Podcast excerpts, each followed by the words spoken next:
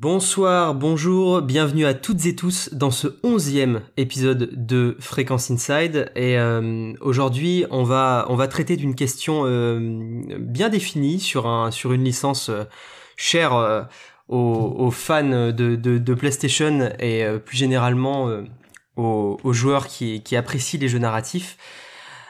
puisqu'on va on, va parler de, de Last of Us et on va poser une grande question liée à la fin du de, de, ce premier jeu de la licence de Naughty Dog. Mais juste avant, euh, je mets le générique.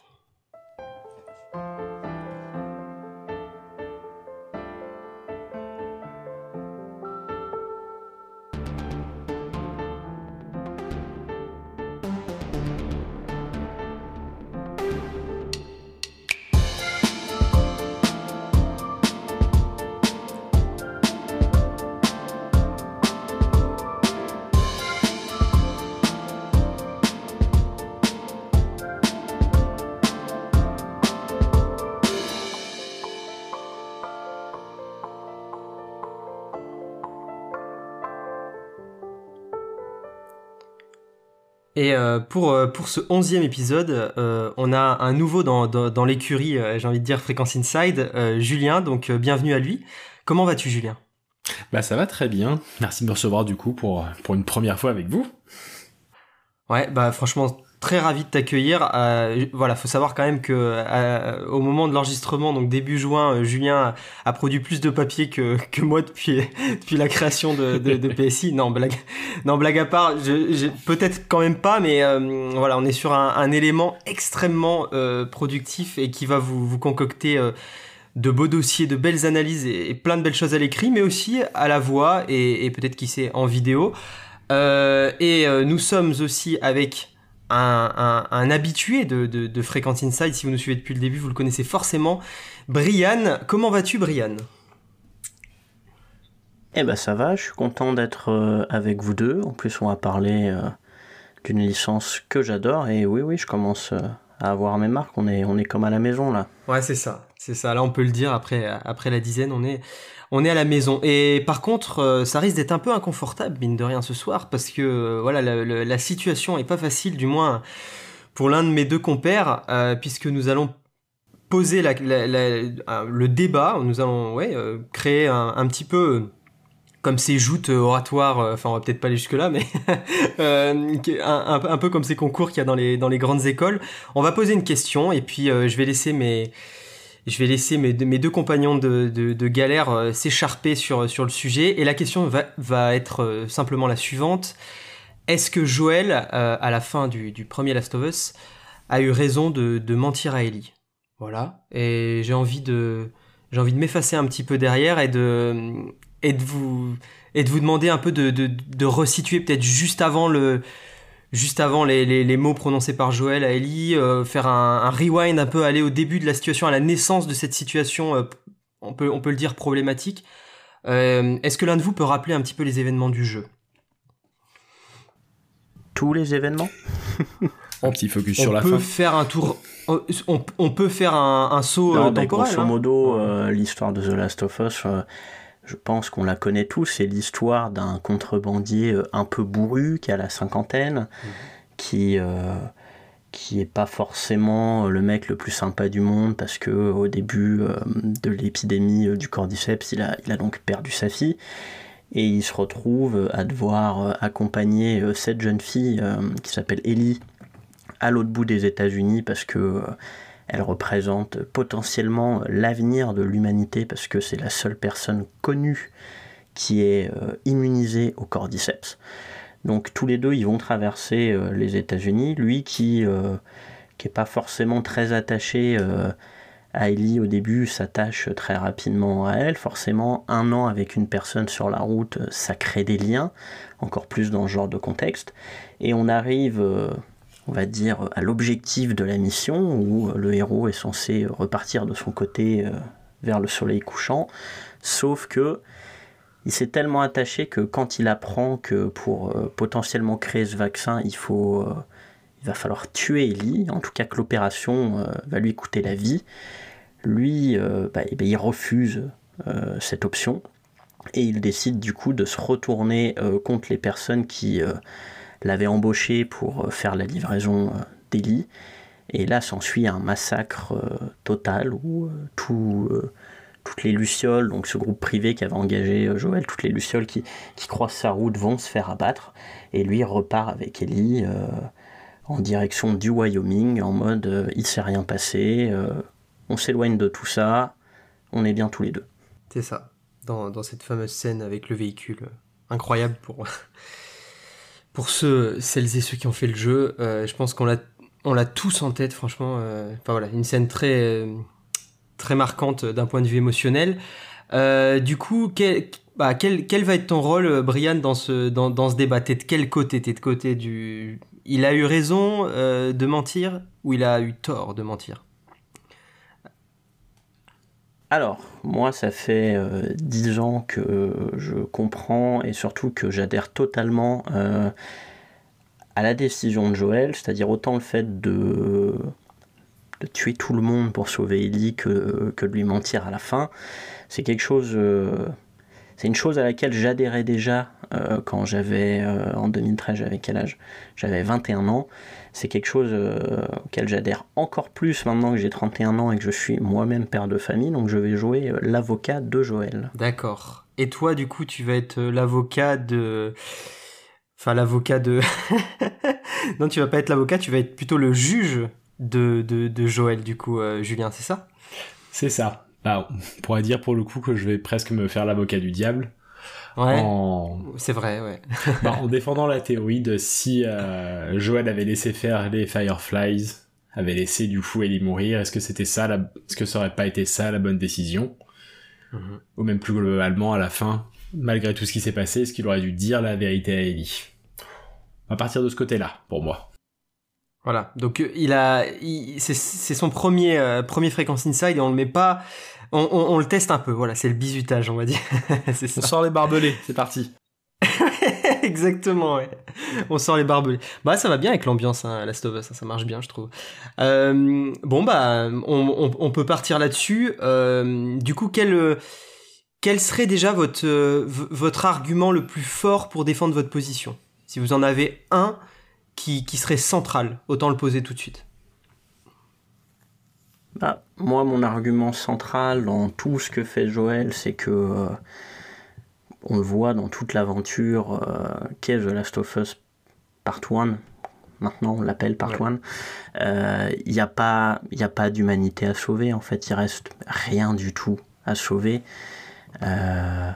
Et comme dans toutes les œuvres post-apocalyptiques, euh, que ce soit The Walking Dead, euh, La Route, peu importe.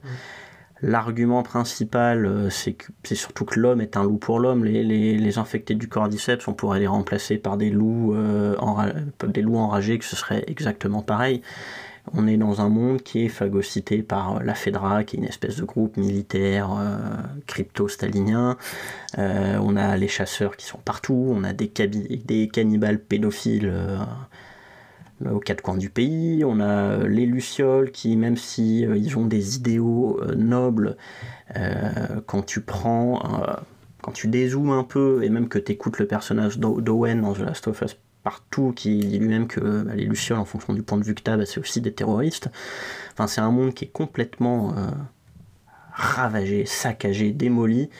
Euh, le vaccin, euh, soyons clairs, après 20-25 ans d'apocalypse, je pense, je suis persuadé que ça changerait rien. Tous ces gens, tous ces groupuscules, ils auront certainement pas envie de retourner à la fameuse vie d'avant. Euh, on voit que c'est déjà compliqué en situation post-Covid où il y a des difficultés sur euh, non, on a envie de garder le télétravail, machin truc, alors que ça a duré, ça a même pas duré un an, donc imaginez au bout de 20 ans. Donc pour moi, Joël, il fait le bon choix. Et sur le fait de mentir, alors ça va faire très, euh, peut-être un peu, un peu pédant, peut-être un peu arrogant. Moi, je suis, je suis père de famille. Ça m'arrive des fois de mentir à ma fille pour son bien. Des fois pour des, petites choses toutes bêtes, genre elle a mangé deux pains au chocolat, elle en veut un troisième, pour son bien, je lui dis non. Là on a Ellie qui a 14 ans, on peut me dire ce qu'on veut, euh, j'ai eu 14 ans, on a tous eu 14 ans autour de nos micros. On n'est pas émotionnellement euh, équipé pour faire face à tout. Il lui ment pour son bien parce que Ellie, elle est atteinte du syndrome du survivant. Il le sait. Joël est en plus passé par là.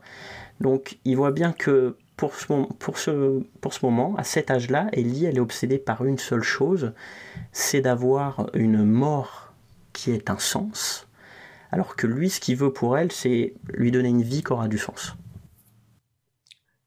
Eh ben, ouais, c'est super bien dit, franchement. Euh, et toi, euh, et toi, Julien, quel est ton, ton, argument, euh, sans forcément tomber dans l'opposition directement, mais voilà, qu'est-ce qui te fait dire que...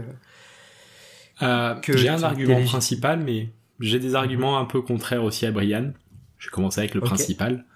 C'est c'est le plus évident, en tout cas sur le choix que Joël fait, je pense, c'est qu'on est vraiment sur l'opposition de sacrifier une vie potentiellement pour l'humanité à minima les États-Unis, on va dire, pour réduire, ou alors sacrifier du coup les peut-être les derniers chirurgiens compétents qu'on a là pour sauver sa fille adoptive, et par contre sacrifier l'humanité.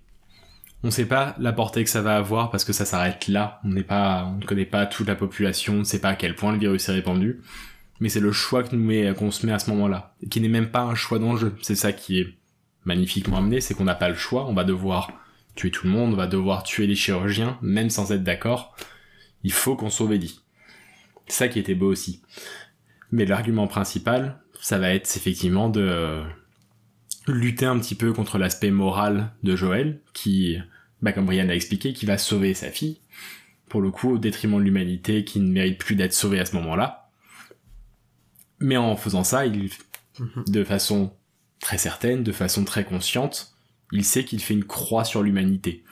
Avec tout ce qu'il a pu voir, tout ce qu'il a pu faire, il fait une croix un peu sur l'espoir, il fait une croix sur un avenir. Il sait qu'il va sauver Ellie, mais par contre, dans quel monde il va la laisser? Donc c'est... Moi, ça va être cet argument-là principal, c'est un peu le... Effectivement, c'est qu'il n'a pas pris en compte le plus grand bien de la situation. Il a pensé au bien de Ellie, à son bien à lui, aussi égoïstement. Il ne voulait pas que sa relation avec Ellie s'arrête. Et pour rentrer un peu dans l'opposition avec les arguments de Brian, c'est que j'aurais pu être d'accord avec les arguments de Brian s'il n'y avait pas eu The Last of Us Part 2, qui apporte du coup la suite, qui va développer euh, le personnage d'Ellie, et qui va nous apporter du contexte dessus. Tu dis qu'il y a bah, tout le monde qu'on traverse dans le 1, c'est un monde sans espoir, c'est un monde post-apocalyptique, c'est vrai, il y a des esclavagistes, je vais pas refaire la liste, mais par contre, le The Last of Us Part 2, ça commence à Jacksonville, qui est une bourgade un petit peu d'espoir pour le coup. Ils ont réussi mm, mm. à trouver un endroit où vivre, on a des scènes de danse, tout le début jusqu'à ce qu'Abby arrive et jusqu'à ce qu'ils arrivent. C'est bien, on voit qu'ils ont réussi à faire quelque chose qui rebâtisse un peu une société de leur côté. Donc, mine de rien, il n'y a pas tout qui est à jeter. C'est vraiment à l'image de notre monde à nous. Tout le mal existe, mais il y avait quand même quelque chose à sauver. Donc oui, le monde qui traverse est pourri, mais il y avait quand même des petites choses à sauver. Là où, du coup, avec le choix que fait Joël, il sacrifie tout espoir, du coup, pour ces petits groupes. Il ne prend même pas ça en compte, il prend uniquement ce que lui a vu. Tout est basé sur sa propre perception. Il ne demande même pas à Ellie son avis.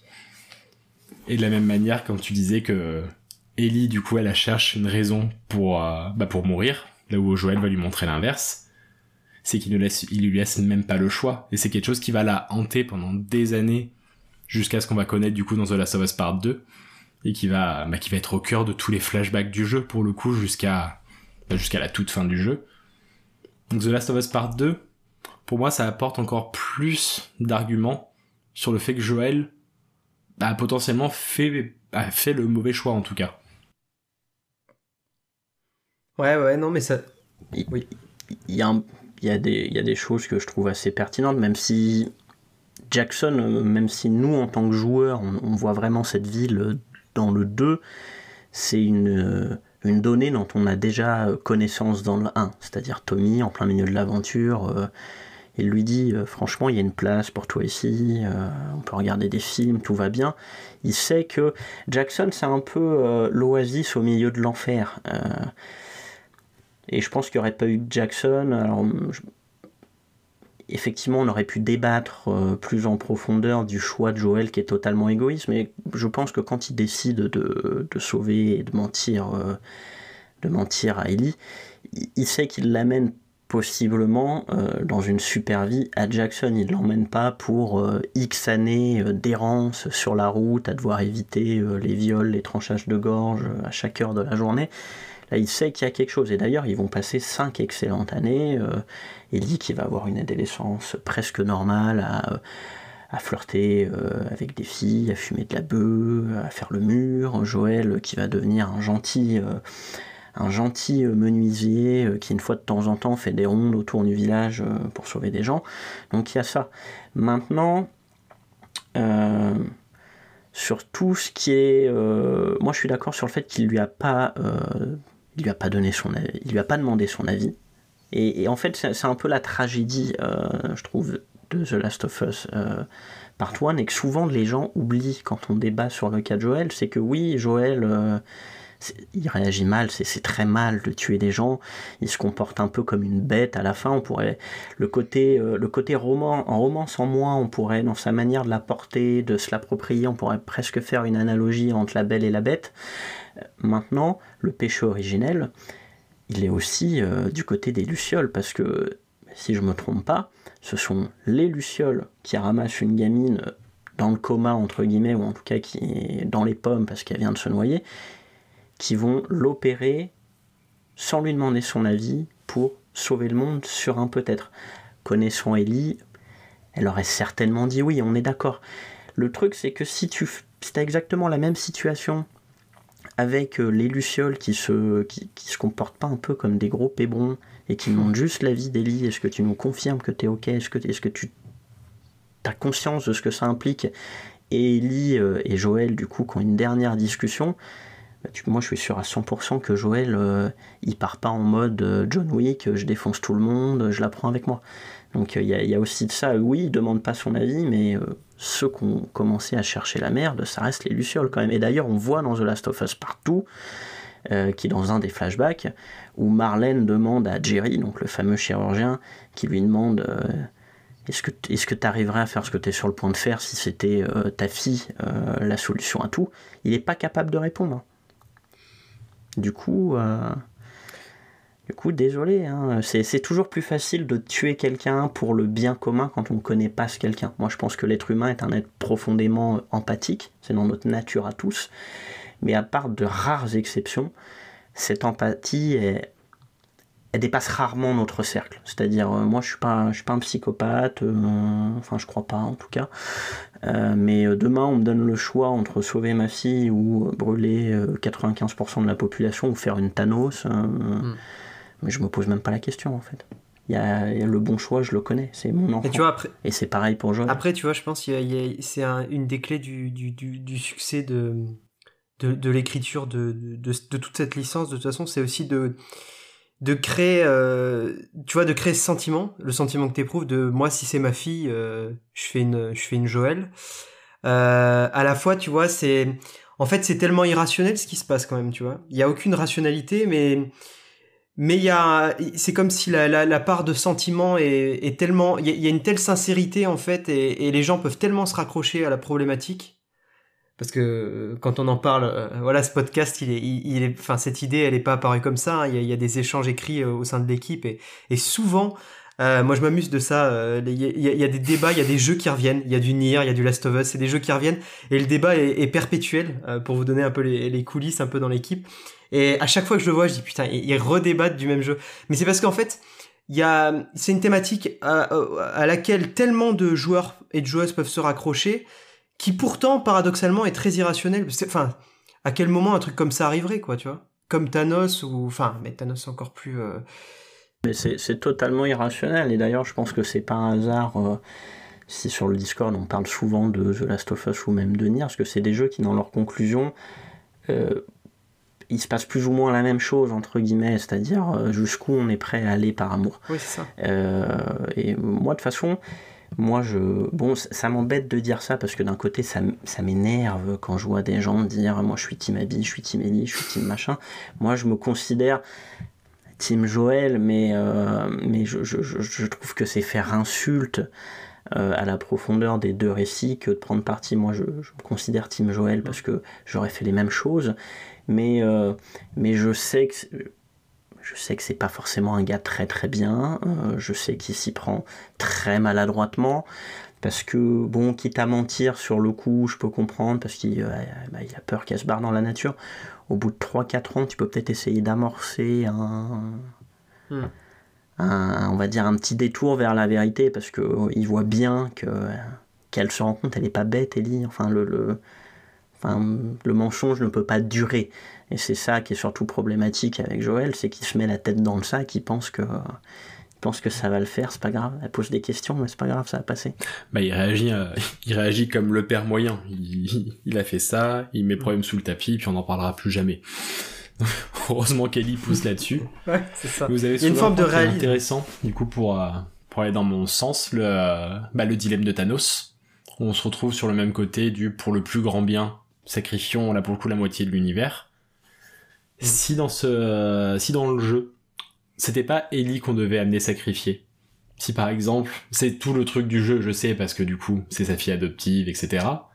Si à la place d'Ellie, il était venu, on lui avait demandé d'escorter un mec, une trentaine d'années, ou alors plus ou moins comme lui, une relation ami-ami, mais à la fin, du coup, ils ont le même dilemme. Si tu le sacrifies, potentiellement, on peut créer un vaccin qui va aider l'humanité. On parle même pas de sauver, juste d'aider. Est-ce que le dilemme, du coup, serait aussi fort? Parce que là, du coup, tout tient du coup à ce côté, bah, comme vous dites, c'est c'est complètement irrationnel de dire non, je vais pas sacrifier ma fille pour ça. Si ça avait été quelqu'un d'autre à sacrifier, peut-être que Joël du coup l'aurait fait. Peut-être qu'il aurait eu plus conscience de ce bien commun derrière. Bah, c'est sûr que euh, le, côté euh, fille euh, à son papa, ça a quelque chose d'émotionnellement très fort. Maintenant, même moi, en tant qu'être humain, je prends euh, n'importe lequel de, mes amis avec qui j'ai vécu des trucs, euh, que ce soit ceux que, que, euh, que je connais depuis que j'ai mon adolescence. même toi, mine de rien, on a vécu une expatriation ensemble. sacrifier quelqu'un qui représente quelque chose pour moi sur un peut-être, euh, et en, là, là, je vais me permettre de tricher un peu dans le sens où maintenant on a du recul.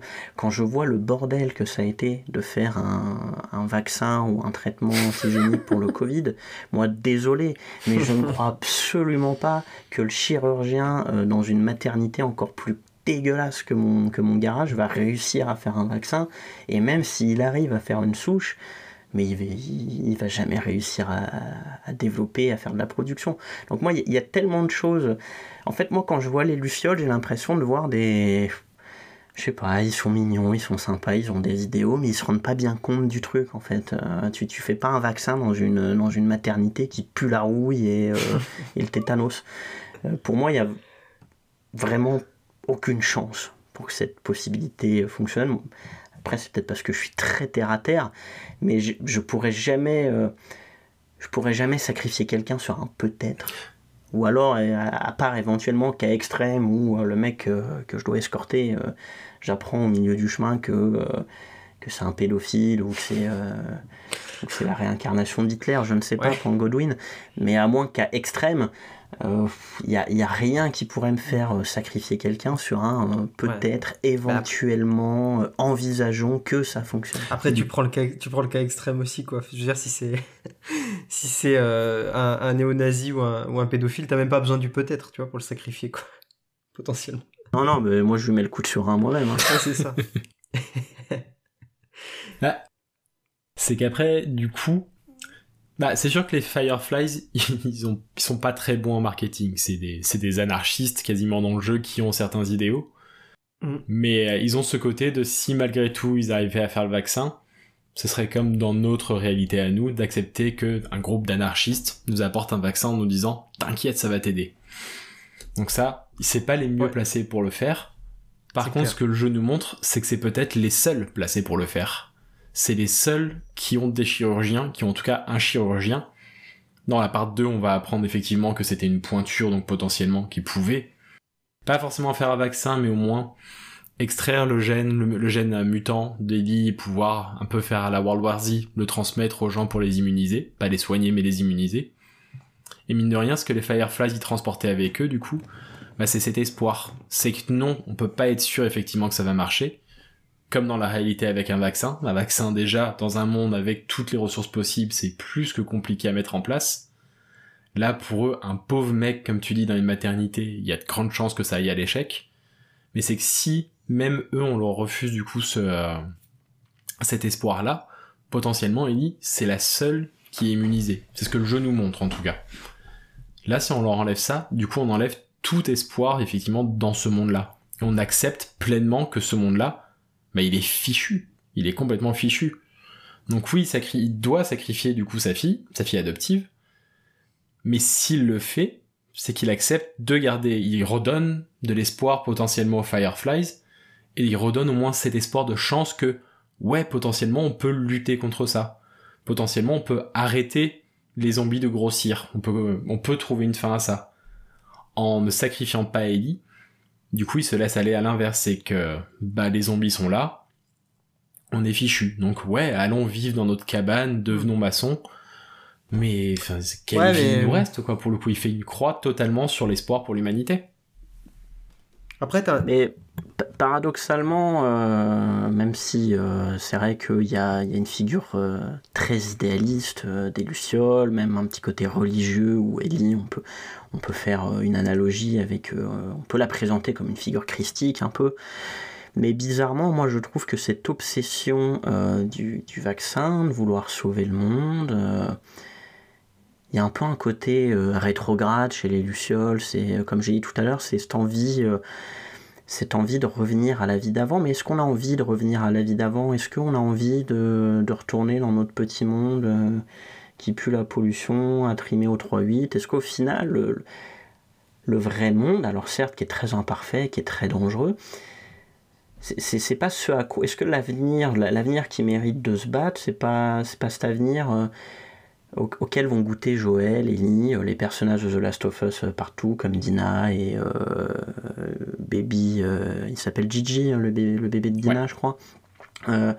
cette espèce de, symbiose un peu avec la nature, ou même la série, la série en rigole, je trouve que c'est un, des, enfin, c'est un des, bons moments de la série maintenant avec du recul. C'est quand t'as Tommy, quand t'as Tommy qui explique le fonctionnement de, de, Jackson, et que Joël il le regarde en rigolant, il lui fait ouais, euh, du communisme, quoi. Et, Tommy, il est en mode non, non, c'est pas du tout comme ça. Euh, et, sa femme qui lui répond si, si, c'est exactement ce qu'on fait. On est une commune qui partage tout, on est des communistes. Mais c'est que du coup, en gardant ça, je suis d'accord hein, sur ce côté-là de garder effectivement ces, euh, ces, communautés, ces sociétés dedans. Bah, comme tu le dis, dans la série, on le voit très bien, ne serait-ce qu'avec l'épisode 3, où les. J'ai plus leur nom en tête, mais le couple vit en autarcie, mais ils vivent bien. Ils refont des boutiques, ils revivent à leur rythme. Mais quand même, dans ce monde-là, bah, t'auras quand même des zombies. Donc malgré tout, tu vas avoir une société. Mais là, c'est certes, c'est pas le capitalisme qui va venir tout foutre en l'air, mais c'est potentiellement des zombies qui vont t'arracher la tête. Donc, ouais, puis faut, c'est pas, euh, non plus la meilleure des sociétés. Le sacrifice d'Eli, au moins, il peut euh, permettre de rester sur ces mêmes bases de société, avec Joël sûrement très très triste, je ne nie pas, mais tu offres la chance du coup à ces sociétés-là de pouvoir vraiment lutter contre les zombies, potentiellement les éradiquer un moment parce que tout le monde sera immunisé, et repartir sur... Ça veut pas dire forcément que tout le monde va repartir sur le 9 to 5, sur... enfin, il faudra rebâtir une société, mais tu rebâtis une société saine, un environnement qui est sain, pas avec une menace constante à l'extérieur du coup. Ouais, ça. Mais tu vois, c'est marrant, c'est sûrement parce que je suis quelqu'un de, très pessimiste, mais je peux pas m'empêcher de me dire que dans une réalité où tout ce truc là se passe vraiment et que les, que les lucioles créent vraiment un vaccin, je pourrais pas m'empêcher de penser qu'ils vont s'en servir dans un rapport de force politique. Euh, c'est pour ça que moi je comprends cette volonté d'envoyer chier tout le monde parce que tu l'as mentionné tout à l'heure, Joël, il, prive euh, potentiellement les Lucioles et le monde de l'espoir, mais c'est distillé un peu partout euh, au fil du jeu. Joël, il a un, gros contentieux avec, euh, avec les Lucioles. Il considère que ce sont des, sont des tarés qui tuent autant de gens que la Fedra. Donc ouais, euh, moi, moi dans un monde où ils arriveraient à créer un vaccin, j'ai un peu l'impression que ce serait euh, vous marchez avec nous ou alors euh, bah, le vaccin ou le carré où on pense, où on pense et on le garde pour nous en fait. Ah bah Donc, oui, ça C'est après j'ai peut-être une vision biaisée des lucioles, je pense, hein, mais je, pense que ça serait. Euh, moi, je vois vraiment. alors oui, il y a les, il y a le cordyceps, mais le cordyceps, c'est au bout de 10, 15, 20 heures de jeu, je trouve que c'est un peu comme les zombies dans The Walking Dead. Ouais, tu fais plus un peu attention, et puis, puis ils sont un peu cons quand même ces, ces infectés. Il y en a pas beaucoup, c'est encore accentué dans la série où où j'avais fait euh, la blague où euh, t'as un peu, un peu l'impression maintenant que le monde de The Last of Us c'est une balade dans les Cévennes, tu vois. Donc euh, je, je sais pas je sais pas trop honnêtement est-ce que est-ce que après ça, mérite tant d'efforts, tant de prise de tête, tant de questionnements philosophiques que ça de pour, pour un vaccin, alors qu'on voit qu'il y a des tas de communautés qui vivent très très bien, hein, même dans The Last of Us Part 2, hein, les, les Wolves, les Séraphites, les Cobras. Ouais, les infectés, ça fait partie du décor. Après, ça, je pense, ça, je pense que c'est un, un, biais de toutes ces euh, productions euh, euh, cinématographiques, vidéoludiques, littéraires de, autour de, du post-apo et notamment du zombie. C'est un peu le truc de tendre vers.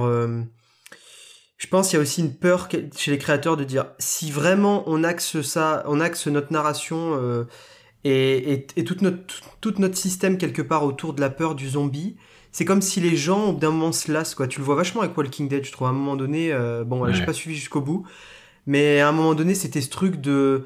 Oh, bah, de toute façon, les gens, ils sont plus intéressés par voir des rivalités avec des grands méchants, avec des guerres de clans, que de voir du zombie. Euh. Et, et, quelque part, euh, le parallèle avec Walking Dead est intéressant sur le fait avec Jackson, avec Jacksonville et, et, et ceux dont vous parliez parce que quelque part, même s'il y avait une espèce d'idylle, entre guillemets, dans un monde perdu, parce que c'est un peu une idylle dans un monde perdu quand même, hein, cette ville de Jackson. Complètement. Euh, ah, c'est carrément, c'est complètement un oasis. Ouais, c'est ça. Enfin, c'est le seul endroit où il n'y a pas... Euh, bah oui. Si je me trompe, mais de mémoire, c'est le seul endroit où il n'y a pas une, une once de, de perversité, de d'immoralité, parce que c'est vrai qu'on a parlé de Bill et Frank bon, dans le jeu, il, est bien carabiné, mais même dans la série, c'est vrai que même s'il retape tout, c'est quand même pas très sain de, de, rester qu'à deux dans une bourgade comme ça et de, et, de jamais inviter les copains. Mais Jackson, c'est le seul endroit où. Euh, hmm. Bah oui, comme j'ai dit dans la série, ils, ont, ils en rigolent, mais c'est euh, l'application euh, parfaite euh, du manuel du, petit communiste. Tout le monde va bien. on le voit dans The Last of Us Part 2 quand il y en a un qui fait le moindre petit dérapage légèrement homophobe, il se fait savater et, et on le pointe tous du doigt. C'est Jackson, c'est le paradis sur terre. C'est c'est c'est vraiment l'utopie. ouais, mais le paradis, le paradis entouré des enfers et le paradis qui, euh, on le sait, on le sait tous, euh, notamment euh, avec voilà tout notre bagage en termes de zombies, avec plein d'autres œuvres. si, si par exemple, enfin, les, choses se passent qu'au d'un moment, même dans un truc comme ça, au bout de 4, 5, 6, 7 ans, il y a un clan qui vient, qui fout tout en l'air. On sait que c'est des paradis éphémères en fait. Dans, dans un monde post-apo comme ça, c'est forcément éphémère. Ça peut pas être durable. Parce qu'il y a forcément d'autres gens qui vont nécessairement venir t'emmerder, parce que c'est le principe dans ce genre de monde. Donc. Euh, Est-ce que c'est pas le principe de l'histoire de l'humanité tout court Oui. Il y a une citation qui est un petit peu comme ça. Alors je vais sûrement l'écorcher, mais c'est euh, qui te dit les guerres créent des hommes forts, les hommes forts créent des sociétés en paix, les sociétés en paix créent des hommes faibles, les hommes faibles créent, créent des guerres. Et tu recommences et tu recommences et tu recommences. Ouais, mais c'est ça. Exactement. Ouais, mais je la, je la connais cette citation. Moi, je vais faire une autre citation, euh, vu, que vu que j'ai embêté le Discord avec euh, l'attaque des titans euh, cet après-midi, il y a une phrase, moi, qui me, qui me marque, alors que c'est une phrase toute bête, hein, mais c'est un des généraux euh, de, de, de l'armée dans l'attaque des titans qui dit, et je, je, pense que c'est malheureusement tristement vrai, et, qui dit que les humains arrêteront, arrêteront de s'entre-déchirer quand il n'en restera plus qu'un ou moins. Ouais, mais c'est ça. C'est exactement ça. Et donc, et donc en, fait, il y a une vision. Euh, je vais naviguer, je vais surfer dans ce podcast entre euh, entre vos deux côtés et entre euh, voilà vos deux rôles entre guillemets. mais en tout cas, je pense qu'il y y avait quelque chose de très court-termiste dans, dans la vision de Joël et une réaction tout à fait humaine en fait. Et c'est pour ça aussi que ça nous touche. De sur le moment, un instant T avec le toute l'aventure, tout le vécu du 1 avec Ellie. ben à cet instant précis, et ça se trouve, euh, je sais pas, euh, quelques semaines avant, la décision de, Joël aurait peut-être pas été la même et tout. À cet instant précis, avec les liens créés, il a pris la décision qu'il a pris, mais c'est assez court-termiste parce que c'est aussi se dire quand il lui ment et derrière, oui, il sait comme comme vous l'avez dit, il sait où il l'emmène, il sait que derrière va y avoir potentiellement du du, du temps euh, bon ou en tout cas paisible. Ce temps-là, il sait aussi que qui voilà que ça va pas durer. Enfin, que je veux dire qu'à un moment donné, ça va prendre fin tout ça. Donc c'est assez cool. Mais je me demande s'il se compte parce que il euh, y, a vraiment deux Joël. Il y a le Joël un peu euh, un peu brutal, un peu euh, un peu salopard à qui on n'a pas envie de tourner le dos et en même temps le mec avec que, que tu es content d'avoir à tes côtés sur la route. Et il y a cette espèce de, de nouveau Joël qui apparaît à la fin de The Last of Us Part 1 qui, qui fait des plans sur l'avenir, qui essaye de faire des blagues, qui parle d'apprendre à faire la guitare, à nager, et, qu'on retrouve un peu, et qu'on retrouve dans The, dans The Last of Us Partout, avant que malheureusement il, euh, il croise euh, la route d'Abby. Moi, je pense qu'il a, il, il, a vraiment eu une renaissance en fait avec Ellie et plus particulièrement après ce qui se passe en hiver avec, avec David, où je pense que qu'on arrive au point d'orgue de la relation entre les deux. Il y a vraiment une, une naissance dans le sang à ce moment-là, hein, cette espèce de, de câlin euh, qu'il lui fait au moment où elle vient de, de, massacrer euh, ce, ce, bon chef euh, cannibale pédophile. Et moi, je pense qu'il y croit. Il, il pense pas que c'est court-termiste. Je, pense qu'il est persuadé qu'avec Jackson. que ça peut durer On peut vivre paisiblement pendant 50 ans et que, que personne viendra les chercher au fin fond du Wyoming parce que. Mmh parce que les gens sont focalisés sur euh, le littoral, comme dans la plupart. Tu prends l'histoire de l'humanité, euh, c'est pas humain en fait d'aller vivre au milieu de nulle part. Hein. quand tu es, dans un monde euh, que tu essayes de développer, que tu ne maîtrises pas, tu vas rester en bordure de mer tout le temps. Tu peux prendre la, Grèce antique, tu peux prendre les, comment on a construit les différents pays. On va, on va toujours essayer de s'organiser en fonction des littoraux au fin fond du Wyoming, moi je suis persuadé qu'il croit lui-même que, tout va bien se passer, que, que ça va le faire, que personne va aller retrouver. Moi je pense objectivement, c'est le seul reproche, c'est un des reproches que j'ai envers The Last of Us partout, c'est que euh, il repose sur beaucoup de facilité. Moi je crois pas au fait qu'on puisse retrouver mm. euh, Joël euh, au fin fond du Wyoming, en tout cas pas en partant depuis Salt Lake City puis de Seattle y a beaucoup trop de hasard. Moi, j'ai déjà du mal à retrouver des gens dans ma ville sans leur envoyer un SMS. Alors, en traversant les États-Unis, voilà. Moi, je pense qu'il y croit totalement. Il... C'est pas une vision court-termiste, il est juste. Euh, ouais, il est naïf, bête. Euh, non, ou, mais. Ou en tout cas, euh, sous de ses propres illusions. Mais, euh, ouais, c'est plutôt ça. Mais moi, je pense qu'il est, il est, sincère quand il se dit que tout va bien se passer. Bah, je vois, et, y a un petit côté court-termiste quand même. Dans le côté. Je suis d'accord sur le côté qui croit effectivement à Jacksonville parce que quand ils, a... bah, quand ils arrivent à, à Salt Lake City, ça, c'est un moment paisible, donc ils commencent à se faire l'idée de ça y est, on arrive, on passe ici, puis après on va aller bah, vivre notre petite vie tranquille. Par contre, quand il se réveille effectivement dans la maternité, que là il est séparé de Ellie, je pense que vraiment ça agit comme un trigger chez lui, un déclencheur, où il se reprojette presque au moment où il a perdu sa fille à lui, ce qu'on voit au tout début du, du jeu, où là pour le coup il a rien pu faire, et il a même pas pu se venger, au final c'est son frère qui tue le militaire. Là il se retrouve dans l'autre position de se dire, bah non, je vais pas perdre effectivement une deuxième fois ma deuxième fille. Et c'est, c'est là où je vois le côté court-termiste de Jérémy, où il a dû, c'est littéralement un trigger dans sa tête qui a dit non. Et si ça se trouve, si on parlait vraiment psychologie, il a dû vraiment faire un block-out. Et tout le gameplay mm. du jeu nous a amené à ce moment-là. On a eu tout le jeu pour récupérer des armes, toutes les armes possibles, apprendre à tirer dans tous les sens sur tous les types d'armures. Et là, c'est le, c'est le festival à la fin. Faut utiliser absolument tout ce qu'on a appris. Ah, c'est une boucherie la fin. Pour une raison avec laquelle on est d'accord ou pas, le jeu nous oblige à faire ça de toute façon. Donc c'est, il y a le côté court-termiste, mais euh, ça me fait mal de dire gameplay avec Last of Us, mais tout le gameplay nous amène à ce moment-là. Ouais, non, non, mais je comprends. Et en plus, il y a un... On pourrait presque être en désaccord, euh, comme quand t'es face à n'importe quelle narration, de toute façon, hein, devant un film ou autre chose. Tu sais, je pense qu'il y, a des joueurs qui ont pu le ressentir, qui ont pu ne pas apprécier ça, tu vois. Le fait qu'on t'impose une boucherie parce que tu t'es pas forcément sur la même longueur d'onde malgré tout, je pense. Je suis pas sûr que tout le monde soit sur la même longueur d'onde que Joël émotionnellement parlant. Euh, Parce qu'il y a une distance quand même, quoi, je veux dire. Enfin, en tant que joueur, t'es impliqué, évidemment. mais bon, on, peut des fois avoir un décalage, être un peu joueur-observateur. Je sais pas si vous voyez ce que je veux dire. Je, pense que... Je sais pas, honnêtement, je, me demande, il y en a peut-être, hein, il y a toujours euh, moyen d'en trouver, mais je me demande vraiment si avant The Last of Us partout, il y, a des gens qui se sont euh, posé la question du, euh, du bien fondé de ce massacre, parce qu'au final, c'est jamais que des PNJ comme on en croise. oh, si Je vais pas dire par centaines, parce qu'on n'est pas dans Uncharted.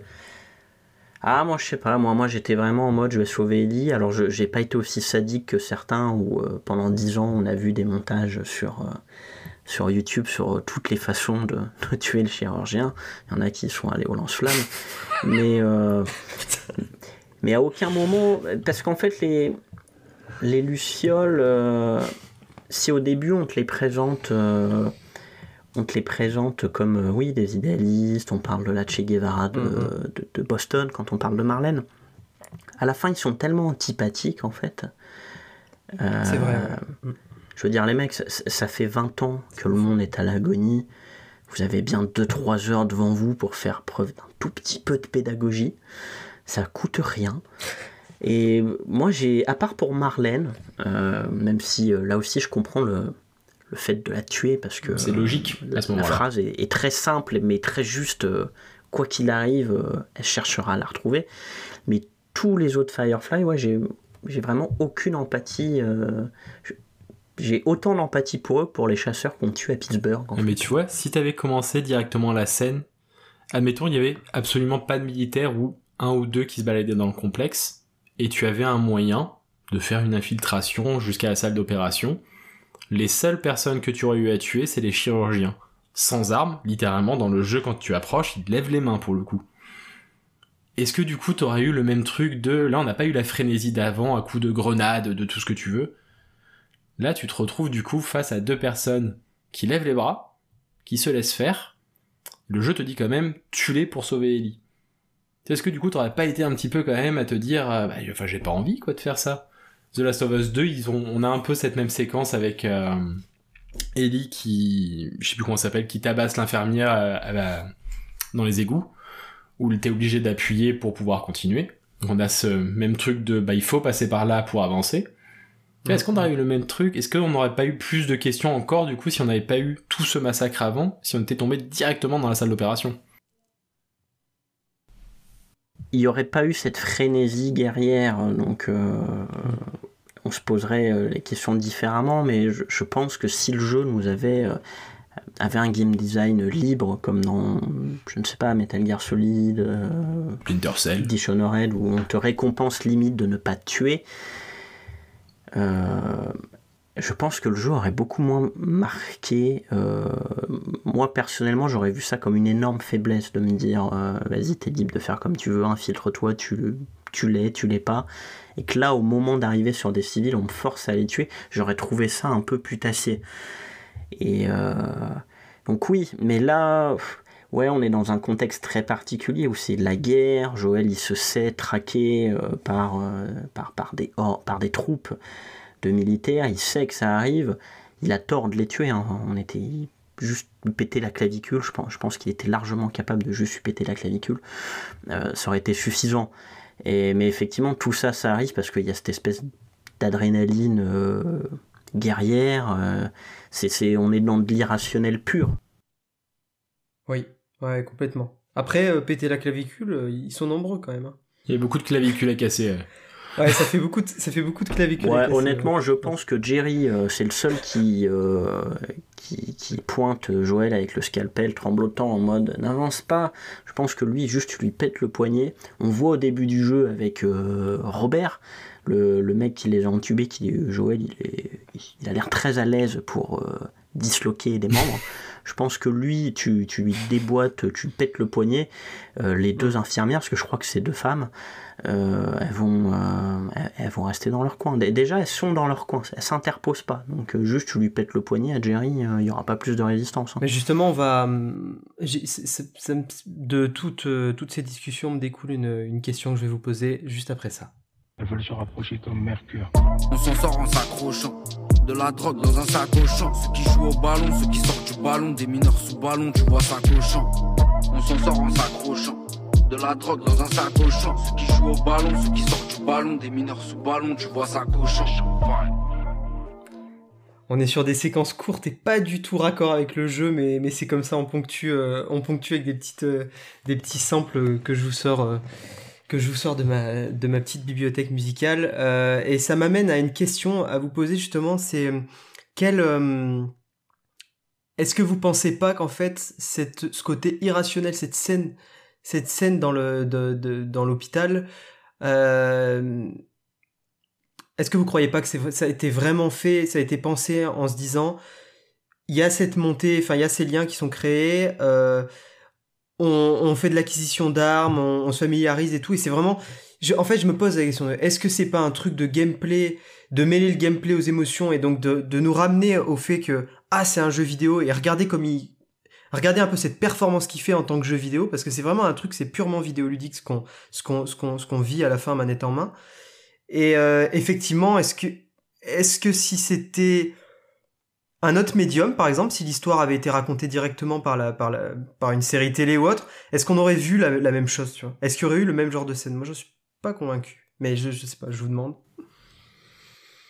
Bah, non, parce que si The Last of Us, c'est pas. Julien l'a sous-entendu un peu, euh, c'est pas du grand gameplay. Enfin, tu vas tu vas pas faire des, des, tests de game design sur The Last of Us comme tu pourrais le faire sur euh, MGS, Nier, euh, Devil May Cry ou, ce que tu veux. Mais par contre, c'est un jeu qui montre malgré tout, et c'est ça qui est intéressant avec la série récemment, qui moi, si j'étais emballé quand les épisodes sortaient, je, me rends compte avec le recul qu'elle ne fonctionne pas en fait parce que même dans un, dans jeu très narratif comme The Last of Us, il y a une narration qui passe par le gameplay. C'est-à-dire tout le rapprochement avec Ellie, les dialogues euh, qui sont vraiment dans le cœur du jeu et pas que dans les cinématiques.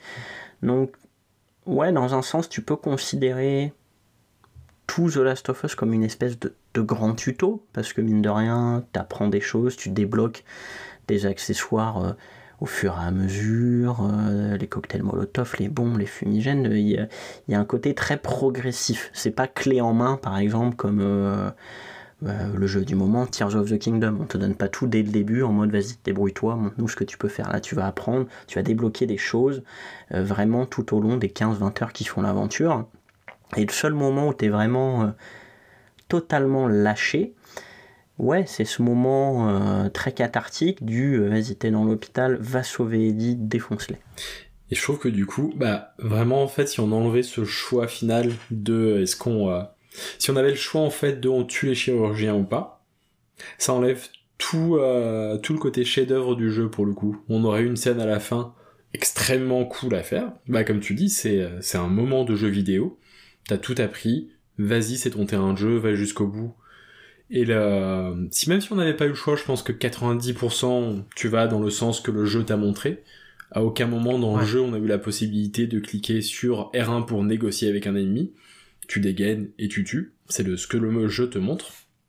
Donc en quelque sorte c'est logique d'aller jusqu'au bout. Ce qui est intéressant, je trouve, c'est bah, c'est le mur qu'on heurte et qui a bah, qui apporte tout le sel du jeu qui où la narration revient. C'est qu'on on tue tous ces soldats on arrive dans dans, devant les chirurgiens, tu t'attends pas à devoir les tuer, tu t'attends pas à ce que ça te laisse le choix. Ça aurait pu juste être une cinématique où Joël fait son affaire, embarque Ellie mm. et s'en va. Là, t'as quand même un petit mur narratif qui se met devant toi ou qui te montre euh, là tu dois le faire. Tu n'as pas le choix, de la même manière que tu n'as jamais pu faire d'infiltration, même si le jeu te dit que tu peux. Non, là tu ne peux pas faire d'infiltration à ce moment-là, tu ne peux pas refuser de les tuer t'es devant un dilemme où tu dois les tuer pour aller plus loin. C'est ça qui est fort dans le jeu. C'est là, c'est même si tu lui tires dans le pied, ça le tue. Hein. Je sais pas si vous avez essayé. Ah si, bien sûr. Bah, même si tu attends longtemps, longtemps, il faut passer par là de toute façon pour aller plus loin. Et ça, c'est possible. Enfin, moi, en tout cas, je pense que c'est vraiment possible que par le jeu vidéo. Si on a eu euh, bah, n'importe quelle série en soi, tu peux regarder les 10, 10 épisodes d'une série. Tu vas pas avoir cette même sensation de, euh, bah, de progression où là tu, hmm. euh, tu vas voir la, chimie entre les personnages, Oui, bah, tu vas pas avoir l'impression d'avoir créé cette chimie en fait. Ouais, c'est clair. Bah d'ailleurs, ça, il y, a ça, mais t'as des procédés genre euh, Breaking Bad par exemple. La longue relation entre euh, Walter et Jesse, j'y crois parce que c'est une série qui prend vraiment son temps, euh, quitte des fois à être presque presque chiante. Ça, je m'en suis rendu compte lors de mon deuxième visionnage. Euh, mais c'est du bon c'est du bon chiant quand t'as du recul c'est comme la saison 2 de c'est comme la saison 2 de The Walking Dead où si des fois elle m'avait euh, elle m'avait emmerdé la première fois ou que je l'ai regardé parce que c'était un épisode par semaine et voilà. Quand je l'ai revu d'un bloc j'ai bien aimé ce côté huis clos dans la grange avec euh, ces questionnements sur l'humanité Shane qui est en train de est incroyable la saison 2 petit à petit et dans la série The Last of Us le problème c'est que passer les trois premiers épisodes qui sont qui sont très bien euh, parce que euh, tu as l'intro avec Sarah où euh, il trouve un, moyen de contourner le, le manque d'interactivité en, prenant le temps, 30 minutes, de te mettre dans le quotidien de cette jeune fille que, tu ne connais Ça marche pas. mal. Donc le, spectateur, le, ouais, le spectateur lambda qui ne connaît pas l'aventure, il il peut pas se dire ça fait 30 minutes que je suis la fille, elle, va mourir. Hein. suis même persuadé qu'il y a des gens qui ne connaissent pas le jeu, qui ont dû se dire bon, ça, ça va être l'histoire de, de, Joël et, euh, mm. et, euh, et, Sarah. Et, et, pareil, le deuxième épisode, où tu as euh, cette idée géniale de nous amener dans le laboratoire à, à Jakarta, je crois, qui apporte un côté très de Tchernobyl, et, et, tout cet aspect où on s'approprie des codes du jeu vidéo, genre Joël qui marche sur des bouts de verre, etc., ça crée une tension. L'épisode 3, on en a suffisamment parlé, il s'éloigne totalement du jeu, et c'est ça qui le rend incroyable. Et à partir de là, on a une espèce de je vais pas dire mauvais parce que ça reste une belle production, tu sens qu'il y a de l'argent, que ça a été fait avec plus ou moins de soin, mais tu as, juste l'impression d'avoir un, mauvais patchwork mm. de toutes les cinématiques et de tous les dialogues un peu cultes du jeu, mais on enlève tout ce qui permet de, de développer euh, quelque chose de fort entre les deux et de, et de rendre... Euh, de rendre cette fin euh, incroyable. Moi, j'ai pas l'impression que la série et que la fin de la série The Last of Us fasse autant parler que, enfin, que le jeu. Là où le jeu, euh, moi, c'est pour ça que je l'avoue, même si j'ai adoré le 2, j'en ai été très content quand je l'ai fait. Pendant des années, j'ai fait partie de, de, ceux qui ne voulaient pas une suite. Ah oui, bah, euh, The Last of Us. Et, la fin du jeu, on en a, on en a parlé pendant 10 ans. La série, j'ai l'impression qu'elle est déjà mm. un peu qu'elle est déjà un peu oubliée parce que, euh, parce que étrangement, elle, elle comprend pas euh, ce qui a fait la force en fait du produit original. Ouais, Est-ce que ça tient pas aussi peut-être à la durée de vie? Tu vois, au final, ce qui a été bien avec The Last of Us, c'est que ça a été de manière épisodique. On avait l'épisode par semaine et on avait, on pouvait pas binge watcher. Ce que personnellement je trouve bien pour s'attacher à une série. Ça laisse le temps aux gens d'en parler, etc. Là, au final, avec le jeu The Last of Us, c'est plus ou moins 20 heures le premier. Mine de rien, pendant, c'est deux fois plus long, du coup, que la série. Et pendant 20 heures, t'es en directe relation avec eux. On me dit peut-être cette durée de vie un petit peu plus longue, ça permet du coup de poser des moments plus calmes.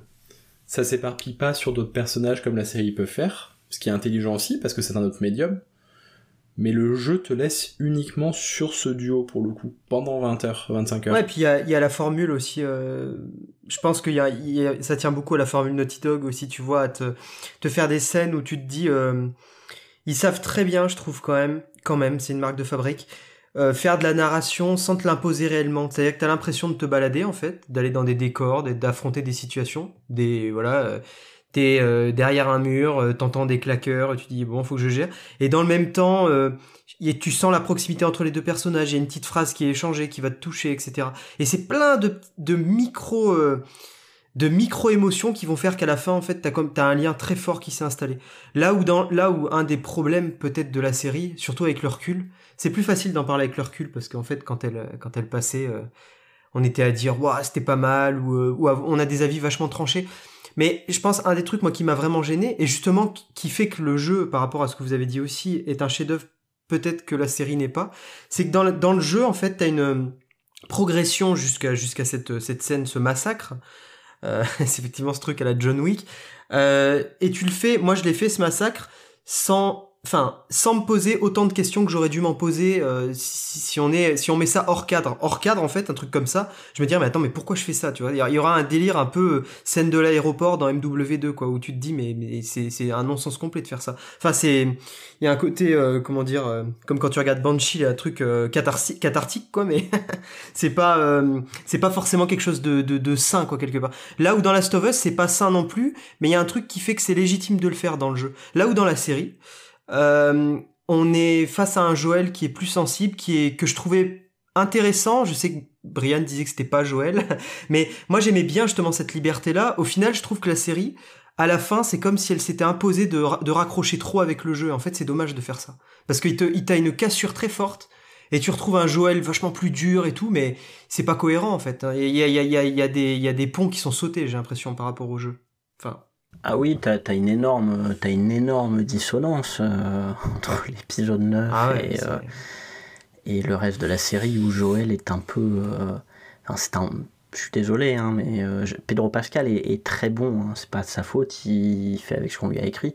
Mais moi, Joël dans la série, je trouve, je trouve que c'est un bon à rien. on en parle comme le Baba Yaga dans, dans, dans, la zone de quarantaine, mais hmm il, est capable de rien faire dans la série. Euh, même à Pittsburgh, enfin pas à Pittsburgh, à Kansas City dans la série.